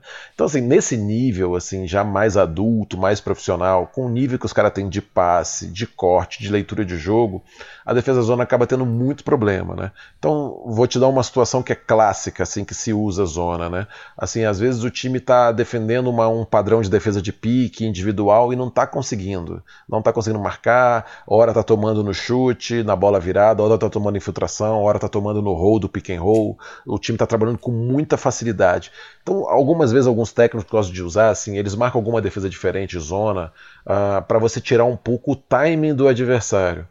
Só de você fazer dois ataques, o adversário ter que parar, pensar qual é a defesa que ele está marcando, como eu falei aqui que tem várias, né? Aonde está saindo livre, qual é a vantagem que a gente tem de mismatch nessa zona aqui, como é que sai. Então você consegue frear um pouco o jogo, fazer ele pensar tentando interpretar um pouco, entrar na cabeça do Manhano aí, né, o que ele quis dizer para você, assim, nesse nível, não se joga por muito tempo com defesa por zona, né? No nível mundial assim mais alto, mesmo na NBA em alguns momentos, se marca sim algumas algumas defesas matchup assim, né, que é uma zona, mas ela tá assim, aonde a bola tá, tá meio que individual, tá cada um em um, mas ela é zona, tá, tá por setores, né? E se marca, mas não se marca por muito tempo. Por quê? Porque você acaba trazendo o adversário muito para dentro da sua quadra, né? Normalmente essas zonas são um quarto de quadra, né? Ali só naquela, naquela parte final da quadra. Então você dá muita liberdade dele olhar o jogo, uh, dele entender os espaços. E aí, assim, com a, novamente, com a qualidade que os caras têm, fica muito difícil. Pra você ter uma ideia, Guilherme, vou lá na outra ponta, tá?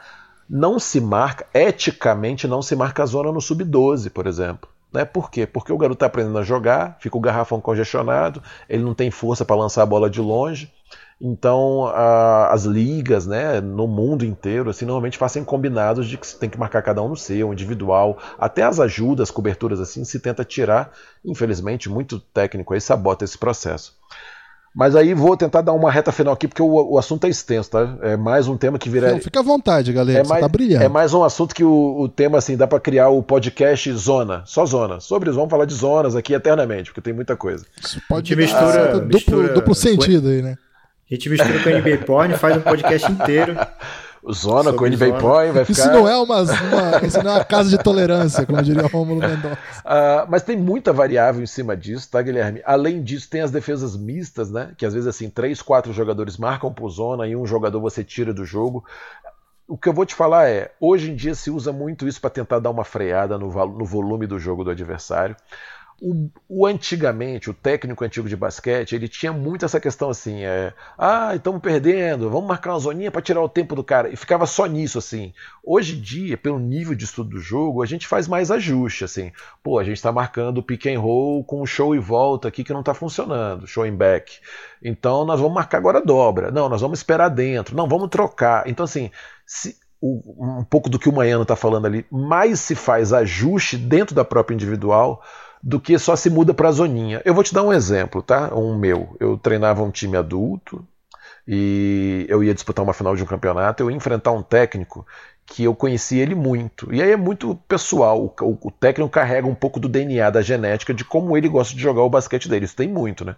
Então, quando você vai enfrentar o cara, você também tem que fazer essa leitura de contexto. De contexto.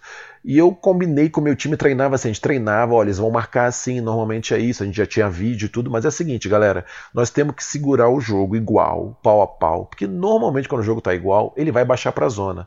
Se ele baixar para a zona ou para defesa mista, nós vamos fazer o jogo assim, assim assado. O que, que eu tô querendo dizer, Guilherme? Naquele momento que ele vai baixar para a zona e para mista, ele ia dar um pouco mais de liberdade pro meu time, ele ia apostar em alguns jogadores que iam sair livre e ah, não, esse aqui deixa, deixa tranquilo que ele a gente chega depois que ele não vai meter e tal.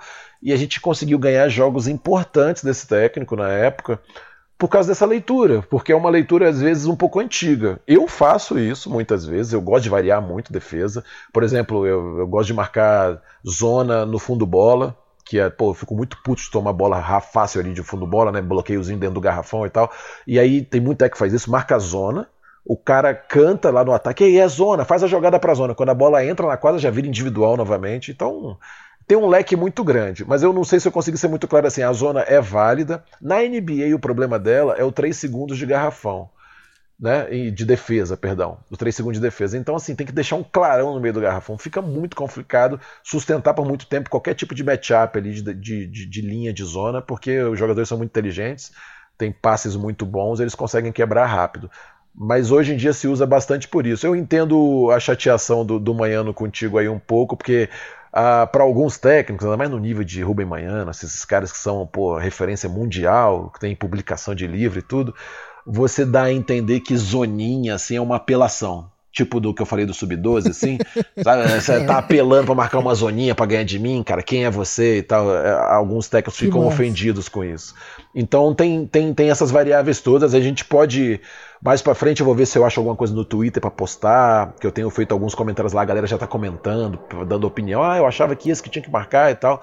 Eu vou tentar mostrar algumas Arroba Coach Galego. Coach Galego, lá, mudei agora. Galego. Mas você citou bem o Syracuse, né? Assim, o time enfrenta ele sabendo que vai ser zona e ele vai lá e ganha, porque tinha, o cara é, traz aí vários jogadores muito grandes que ocupam bem espaço. Eu lembro o Fábio Melo se destacou bem lá naquela época dele também. Então tem casos aí, casos, e aí eu mais para frente, um outro momento, a gente fala sobre como atacar a zona, que também é uma coisa que era um mito uma época de um jeito que se fazia, hoje em dia se faz de outra.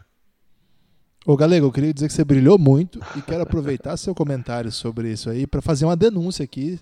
Manda ver. É, que, ó, que o cara que tá ouvindo a gente aí, que é basqueteiro de final de semana, vou fazer essa denúncia para provocar uma melhoria aí na cultura do basquete nacional, porque qualquer pelada que você vai, que é, vai zoninha. jogar 5 contra 5, os caras metem uma zoninha sem vergonha é, e fica um jogo chatão. 2-3. 2-3 para não correr dois, muito, três, é o que a galera fala. Para não correr, exatamente. É. Então, de fato, a cultura do basquetebolística brasileira é bem precária, né, galera? Assim, eu peguei esse exemplo da zona para dizer que, às vezes, num jogo bobo de parque, você vê, cara, é, é, é, muito louco, assim, eu não, eu não tenho formação no basquete de base, assim, eu não, eu não jogava em time de base, eu jogava futsal quando eu era jovem.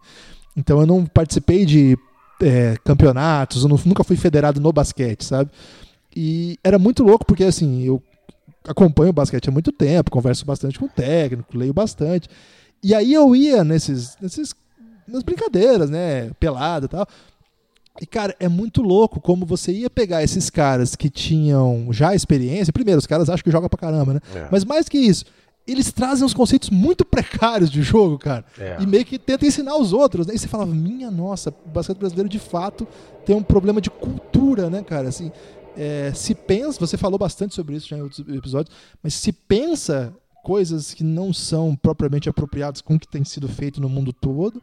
E se pratica, né? E, se, e, deixa um legado, deixa uma cultura. Então eu falo dessa coisa da zona, mas acho que expande um pouco para isso, né? Sim, uh, eu, vou, eu vou um pouco além, tá? Vou aproveitar o momento de denúncia aqui. É, o pior, Guilherme. É francamente ou não? Não, não, francamente está guardado. É, o Guilherme, o pior é você ver isso em time de competição, cara. O técnico vai lá, fecha uma zoninha para ganhar um jogo, entendeu? Assim, o cara quer ganhar um jogo ali e não está formando nada nos atletas dele, é bizarro. Eu participei de um campeonato muito interessante que uma federação organizou, que é o seguinte: ela criou, treinou os árbitros para isso e criou a regra da NBA de proibir 3 segundos de defesa. Qual era o objetivo? Que só pudesse marcar individual, né?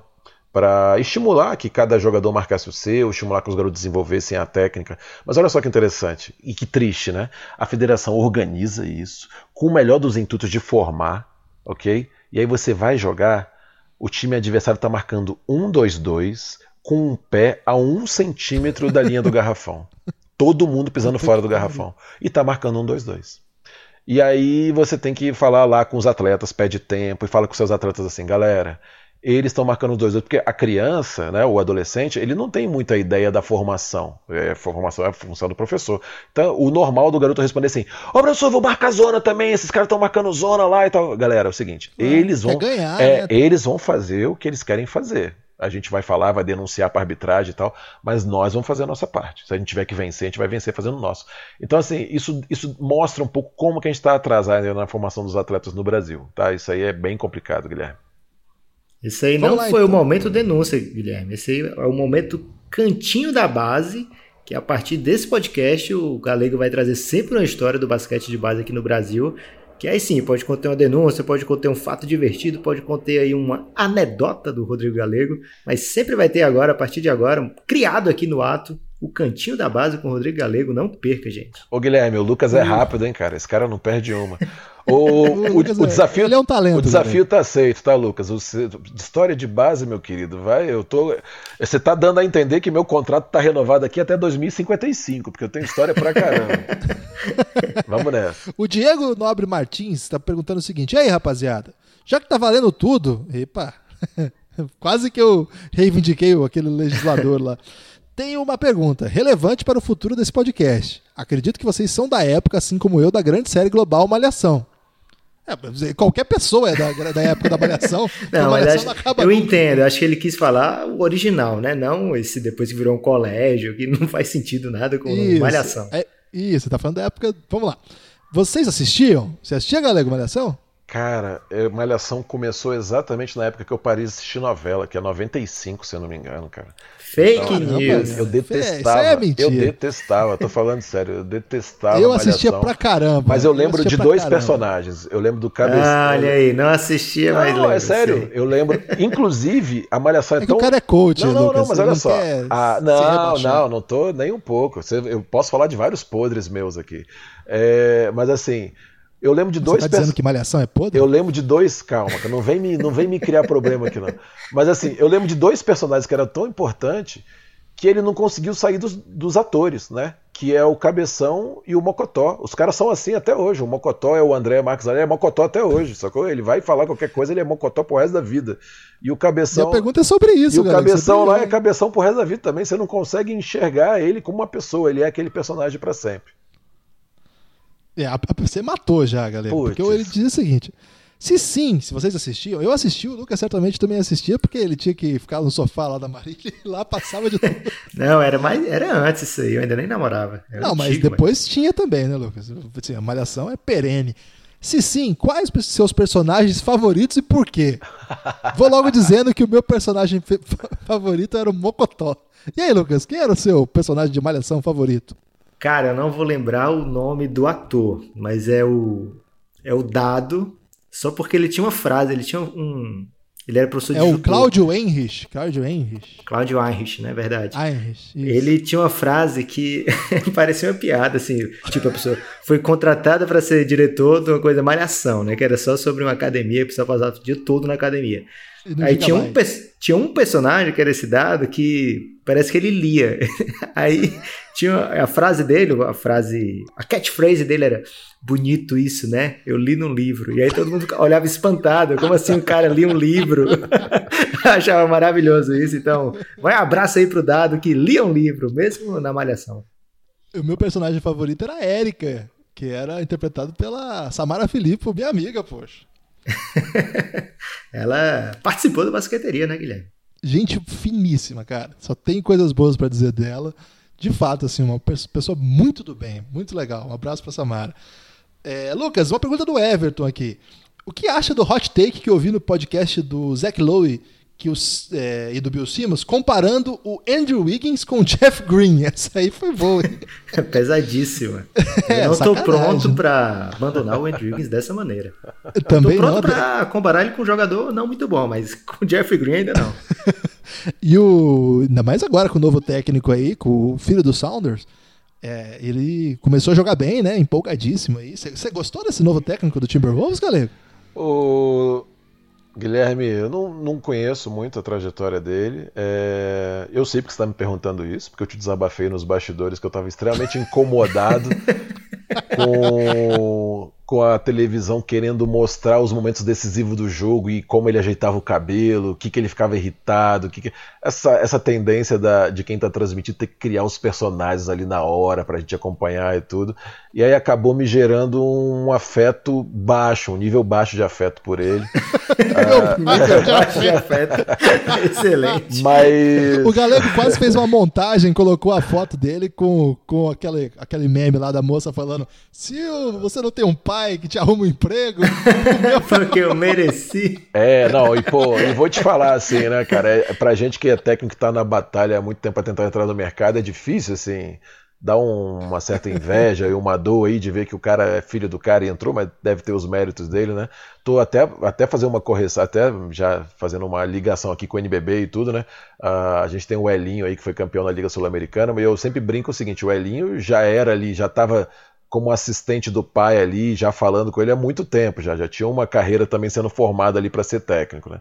Mas dói um pouquinho. E aí eu quando vi essa, primeiro eu vi a cena do time entregando a bola para ele, comemorando, e eu falei, caramba, o clima não tava bom lá mesmo, né, cara, com com o Tibes antes.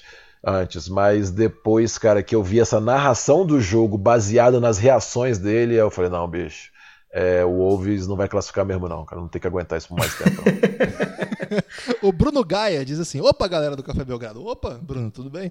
Queria... Meu, meu avô, que meu falecido avô, é, saudoso, senhor Milton, que cumprimentava as pessoas assim: opa! Via as pessoas lá, opa! Era meio no susto, né? É, opa! Opa, galera do Café Belgrado. Opa, Bruno. Queria saber como vocês conseguiram escolher um time para torcer. Eu não tenho time, Bruno. Acho que sou a única pessoa que vê NBA e não torce para um time de coração. Não é, não. Tamo junto nessa aí. Assisto jogos desde 2013, quando comecei a jogar basquete na escola. E simplesmente acompanho vários times de meu gosto, mas não consigo escolher um para torcer de coração. E fez uma carinha triste. Ô Bruno, fica assim, é legal, porque aí você não precisa ficar acompanhando o seu time. Você pode ir mudando toda noite, escolher sempre o jogo melhor. É muito mais prazeroso do que ficar sofrendo aí com o seu time. O TDZ. Nossa, esse nome aqui eu não consigo ler, não, rapaz. Lucas. É um abraço pro TDZ. Lucas, meu nome também é Lucas. E eu gosto do Luca. Uma pergunta. Bill no Lakers cairia bem? Totalmente sem contexto.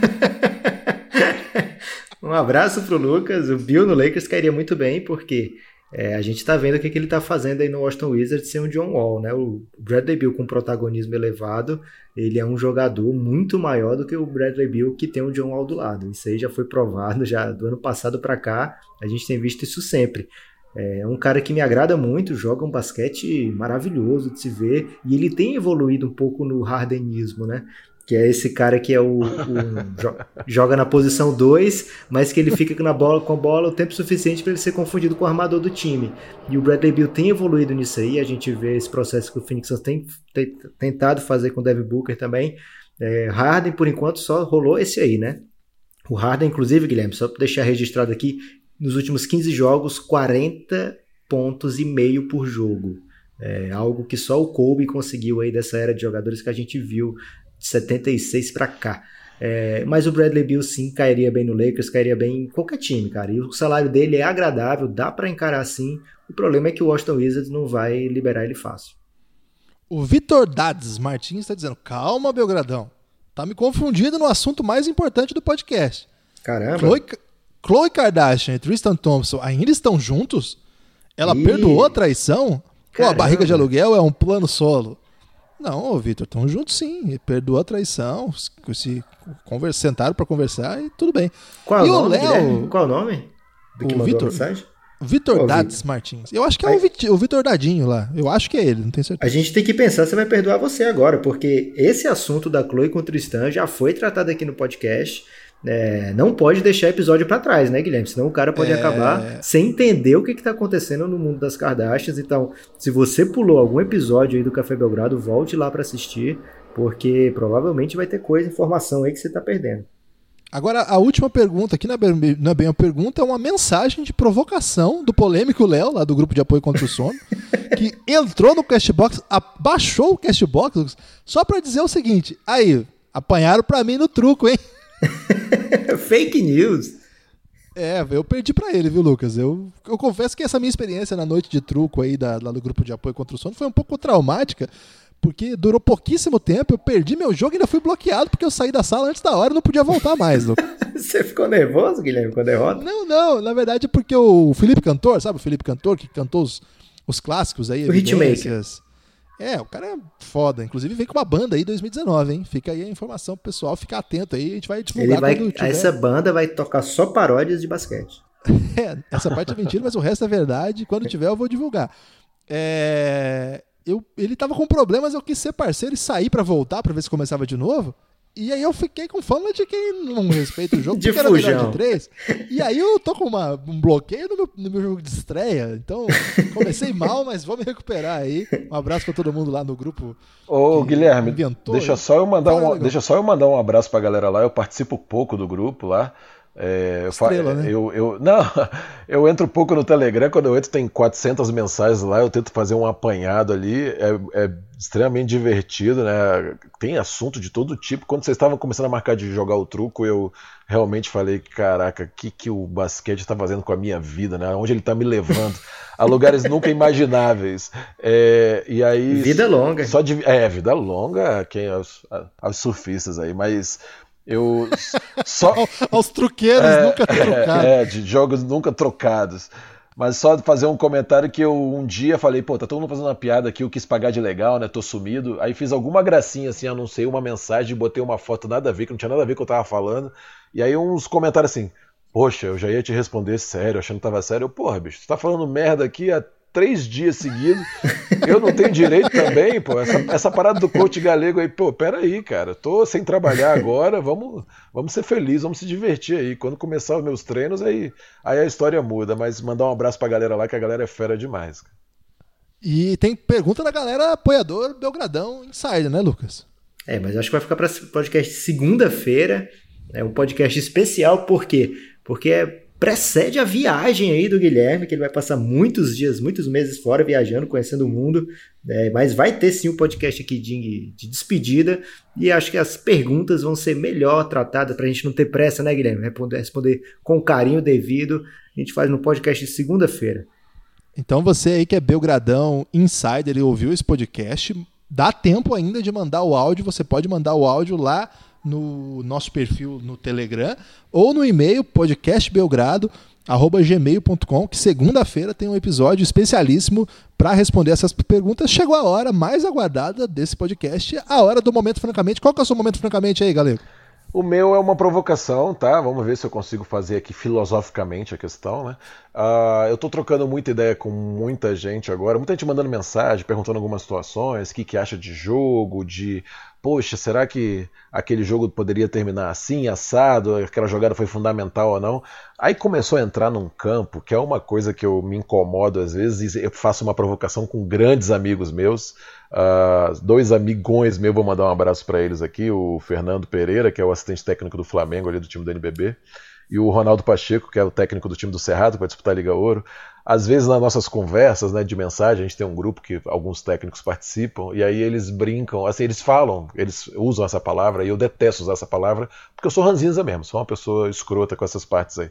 E eles falam assim, ah, tal equipe mereceu vencer, né? Pô, tal, não sei o que, ela mereceu. E a gente foi criado, isso que você falou, né, da cultura de consumir esporte, a gente foi criado com essa cultura do futebol, com aquela ideia assim, o cara, o time pressionou, pressionou, pressionou, pressionou, pressionou, cinco bolas na trave, o goleiro defendeu um pênalti, aí o outro time faz um contra-ataque no jogo só, um só, ganha de 1 a 0 e aí a galera começa a falar assim na, nas matérias de jornal, ah, mas perdeu, mas o, o time merecia vencer.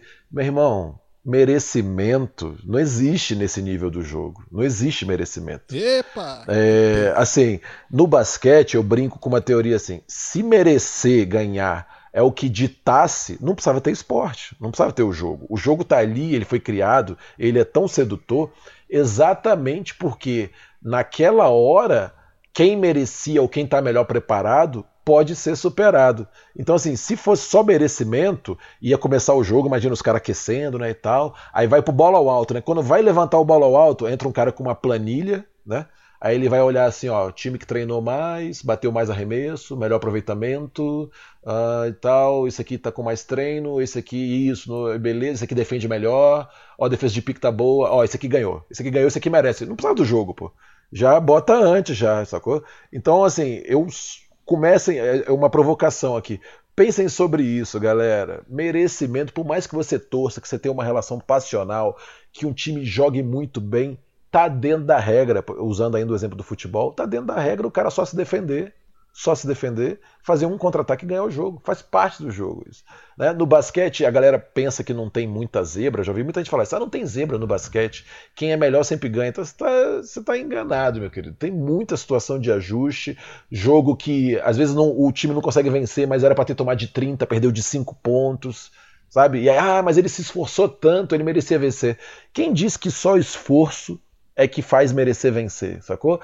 Qualidade técnica, talento, tem várias coisas. Então, franca, o meu francamente vai para isso, para essa galera que tá nesse campo da ah, se, se, se, se o se não joga, não existe, vão partir para ciência, para entender o jogo, para estatística, para entender como é que praticaram o jogo taticamente. É isso que faz diferença, é isso que gera aprendizado, é isso que gera o tesão ali de você estar tá estudando mais o jogo e aprendendo cada vez mais.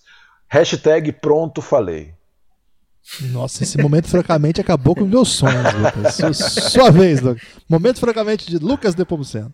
O meu momento francamente, Guilherme, ele é quadruplicado, porque é o seguinte, primeiro eu vou reclamar da vida, né? JJ Barea, machu...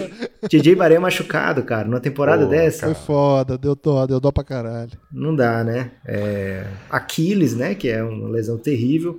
Ainda está sendo avaliado, segundo o Shem, se vai perder a temporada inteira ou não, como é que vai ser. Mas fica a nossa força aí pro Baré. Um abraço, né, Guilherme, para ele. Você quer mandar um abraço, abraço. para ele também? É, gente boa.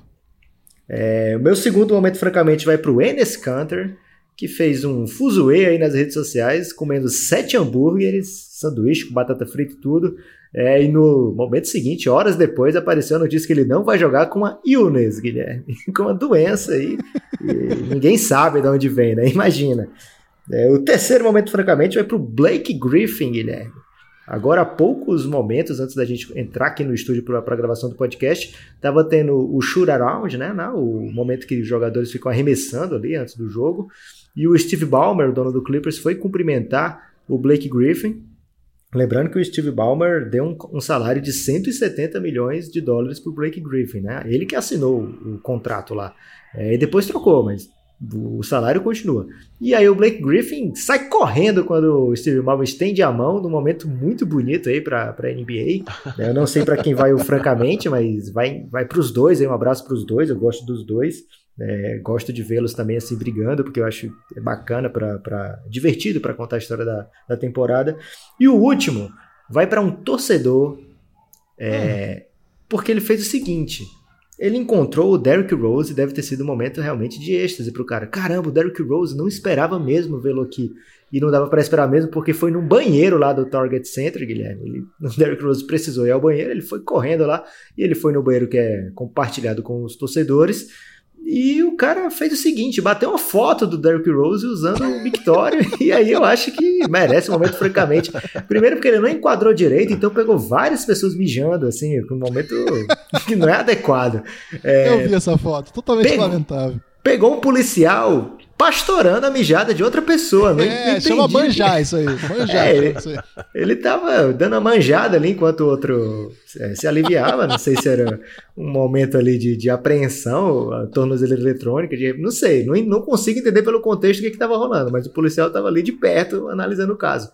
E o Derrick Rose também nem sabe que tiraram essa foto dele. Agora provavelmente ele já sabe, mas na hora ele não sabia, estava tranquilo é um momento, francamente, para esse torcedor não se faz se você estiver na situação de encontrar um jogador famoso aí usando o banheiro público, por favor, não bata foto e bote na internet que pega mal. É, tô contigo, menos na parte aí do, do Blake Griffin, porque aquele cara é meio malaça, viu? Aquele dono Qual do deles? Clippers Qual lá. dos dois? E ele não é Bauman, Bauman. Não, cara, mas é, é, tem... Eu já assisti muitos filmes aí sobre os anos 80 aí na, no mercado de, de Vale do Silício, esses caras da Microsoft têm mais é que. Você sabe, né? Ô, Lucas, o meu momento, francamente, é, vai pro Jimmy Butler, porque teve uma cena bizarríssima aí nesse último jogo do Philadelphia, em que o, o Jimmy Butler cai na quadra e o TJ McConnell vai socorrê-lo, não sei socorrer, tipo levantar o parceiro, e ele começa a se contorcer no chão, dando um chilique gigantesco do tipo, não encosta em mim, não encosta em mim. Você chegou a ver esse vídeo?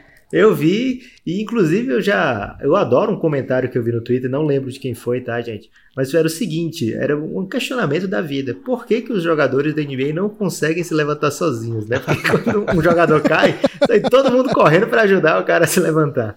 É, então, por que, que eles não conseguem se levantar sozinhos? Eu acho que o Jimmy Butler, a partir de agora, vai ter que se levantar sozinho, porque nem os companheiros vão querer levantá-lo. Malaça, né? Agora vamos. É, esse, esse, é o maior podcast da história do Café Belgrado, mas merece porque é o retorno do Galego. Chegou a hora do destaque final. Você tem algum, Galego? Destaque final? Tenho. O meu é um coletivo aqui de ações. É, olha que legal. Hoje de manhã o. Até citei ele já aqui em um outro podcast, o Luiz, que é o técnico do Sub-12 lá do, de Blumenau, trabalhou como meu assistente. Ele treina lá o Sub-12, Sub-15, treina o Sub-13 também. E eu tive uma experiência legal lá da gente tentar aplicar um sistema de jogo mais em motion, né? Que é tudo isso que a gente tem discutido aqui.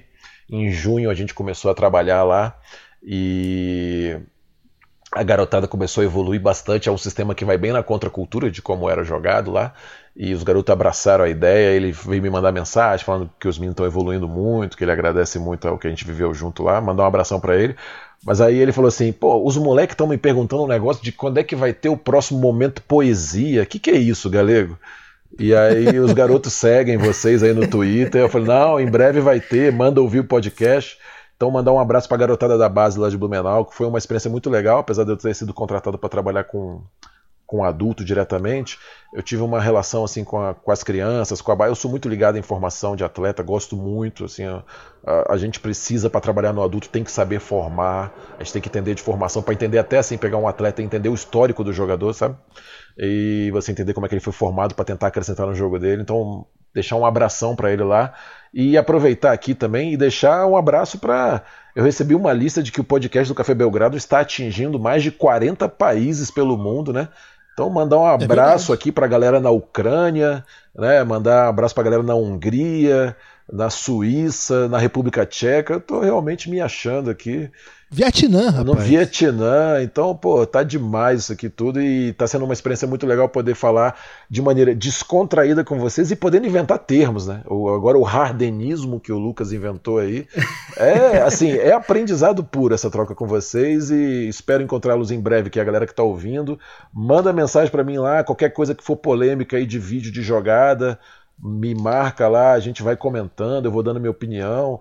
Eu agora essa semana eu comentei um vídeo do Coach Nick lá do Basketball Breaking Down e ele respondeu. Ele comentou: "Olha, isso aí que você está falando, eu acho que foi por causa disso e disso e disso". Eu, porra, que, que o Café Belgrado acrescentou na minha vida? Já tô brother do Coach Nick. então tá legal demais. Vamos, vamos continuar falando de basquete dessa forma descontraída, mas com conteúdo e com informação. Foi um prazer tê-lo de volta, Galego. Lucas, seu destaque final. Meu destaque final, Guilherme, é o seguinte: é repetitivo, mas por favor, se você puder, apoie o Café Belgrado. É, por to além de todos os motivos que a gente gosta né, de, de falar sempre, tem um outro que é o seguinte: a gente está fazendo essas séries especiais e a gente gostaria que atingisse muita gente. A série do Duelo Gringo que vai estrear no próximo sábado já está gravado o episódio. Eu acho que ficou brilhante. O Guilherme está de parabéns aí pelo conteúdo que ele trouxe. É, então não fique fora dessa. E eu tenho um segundo destaque final, que é um abraço para o Rafael Cossani. Você sabe quem é esse, Guilherme? Quem é o Rafael? Enquanto a gente gravava aqui, ele entrou no grupo de apoio contra o sono. É, online aqui, eu tô mandando um abraço para ele, acabou de, de, de entrar. E pro Tempo Ivan real. Dom- Tempo real. E Ivan Domingues, que entrou hoje mais cedo também, é um grupo que não para de crescer. Então fica aí meu abraço. O meu destaque final vai para um russo que não é meu amigo, embora eu gostaria que fosse. Eu acho que vocês já ouviram falar dele. É o Alexei Shved. O que, que ele fez agora? Na verdade, ele não fez nada, mas é que no ano passado, muita gente criticava a possível escolha do Don't, dizendo a seguinte frase: Como diabos vocês estão dizendo que esse campeonato aí que o Don't foi MVP é bom, se o cestinha desse campeonato era o Alexei Shved? E agora tá aí o Don't mostrando que ele é muito bom. E como é que fica as pessoas que criticaram gratuitamente esse grande jogador russo? Mandar um abraço aí pro Shved e dizer: tô contigo, meu amigo. Você disfarçou aí seu destaque final para seu Don't, porque você tá sendo acusado aí, É impressionante, de, cara. de abraço. favorecer o cara.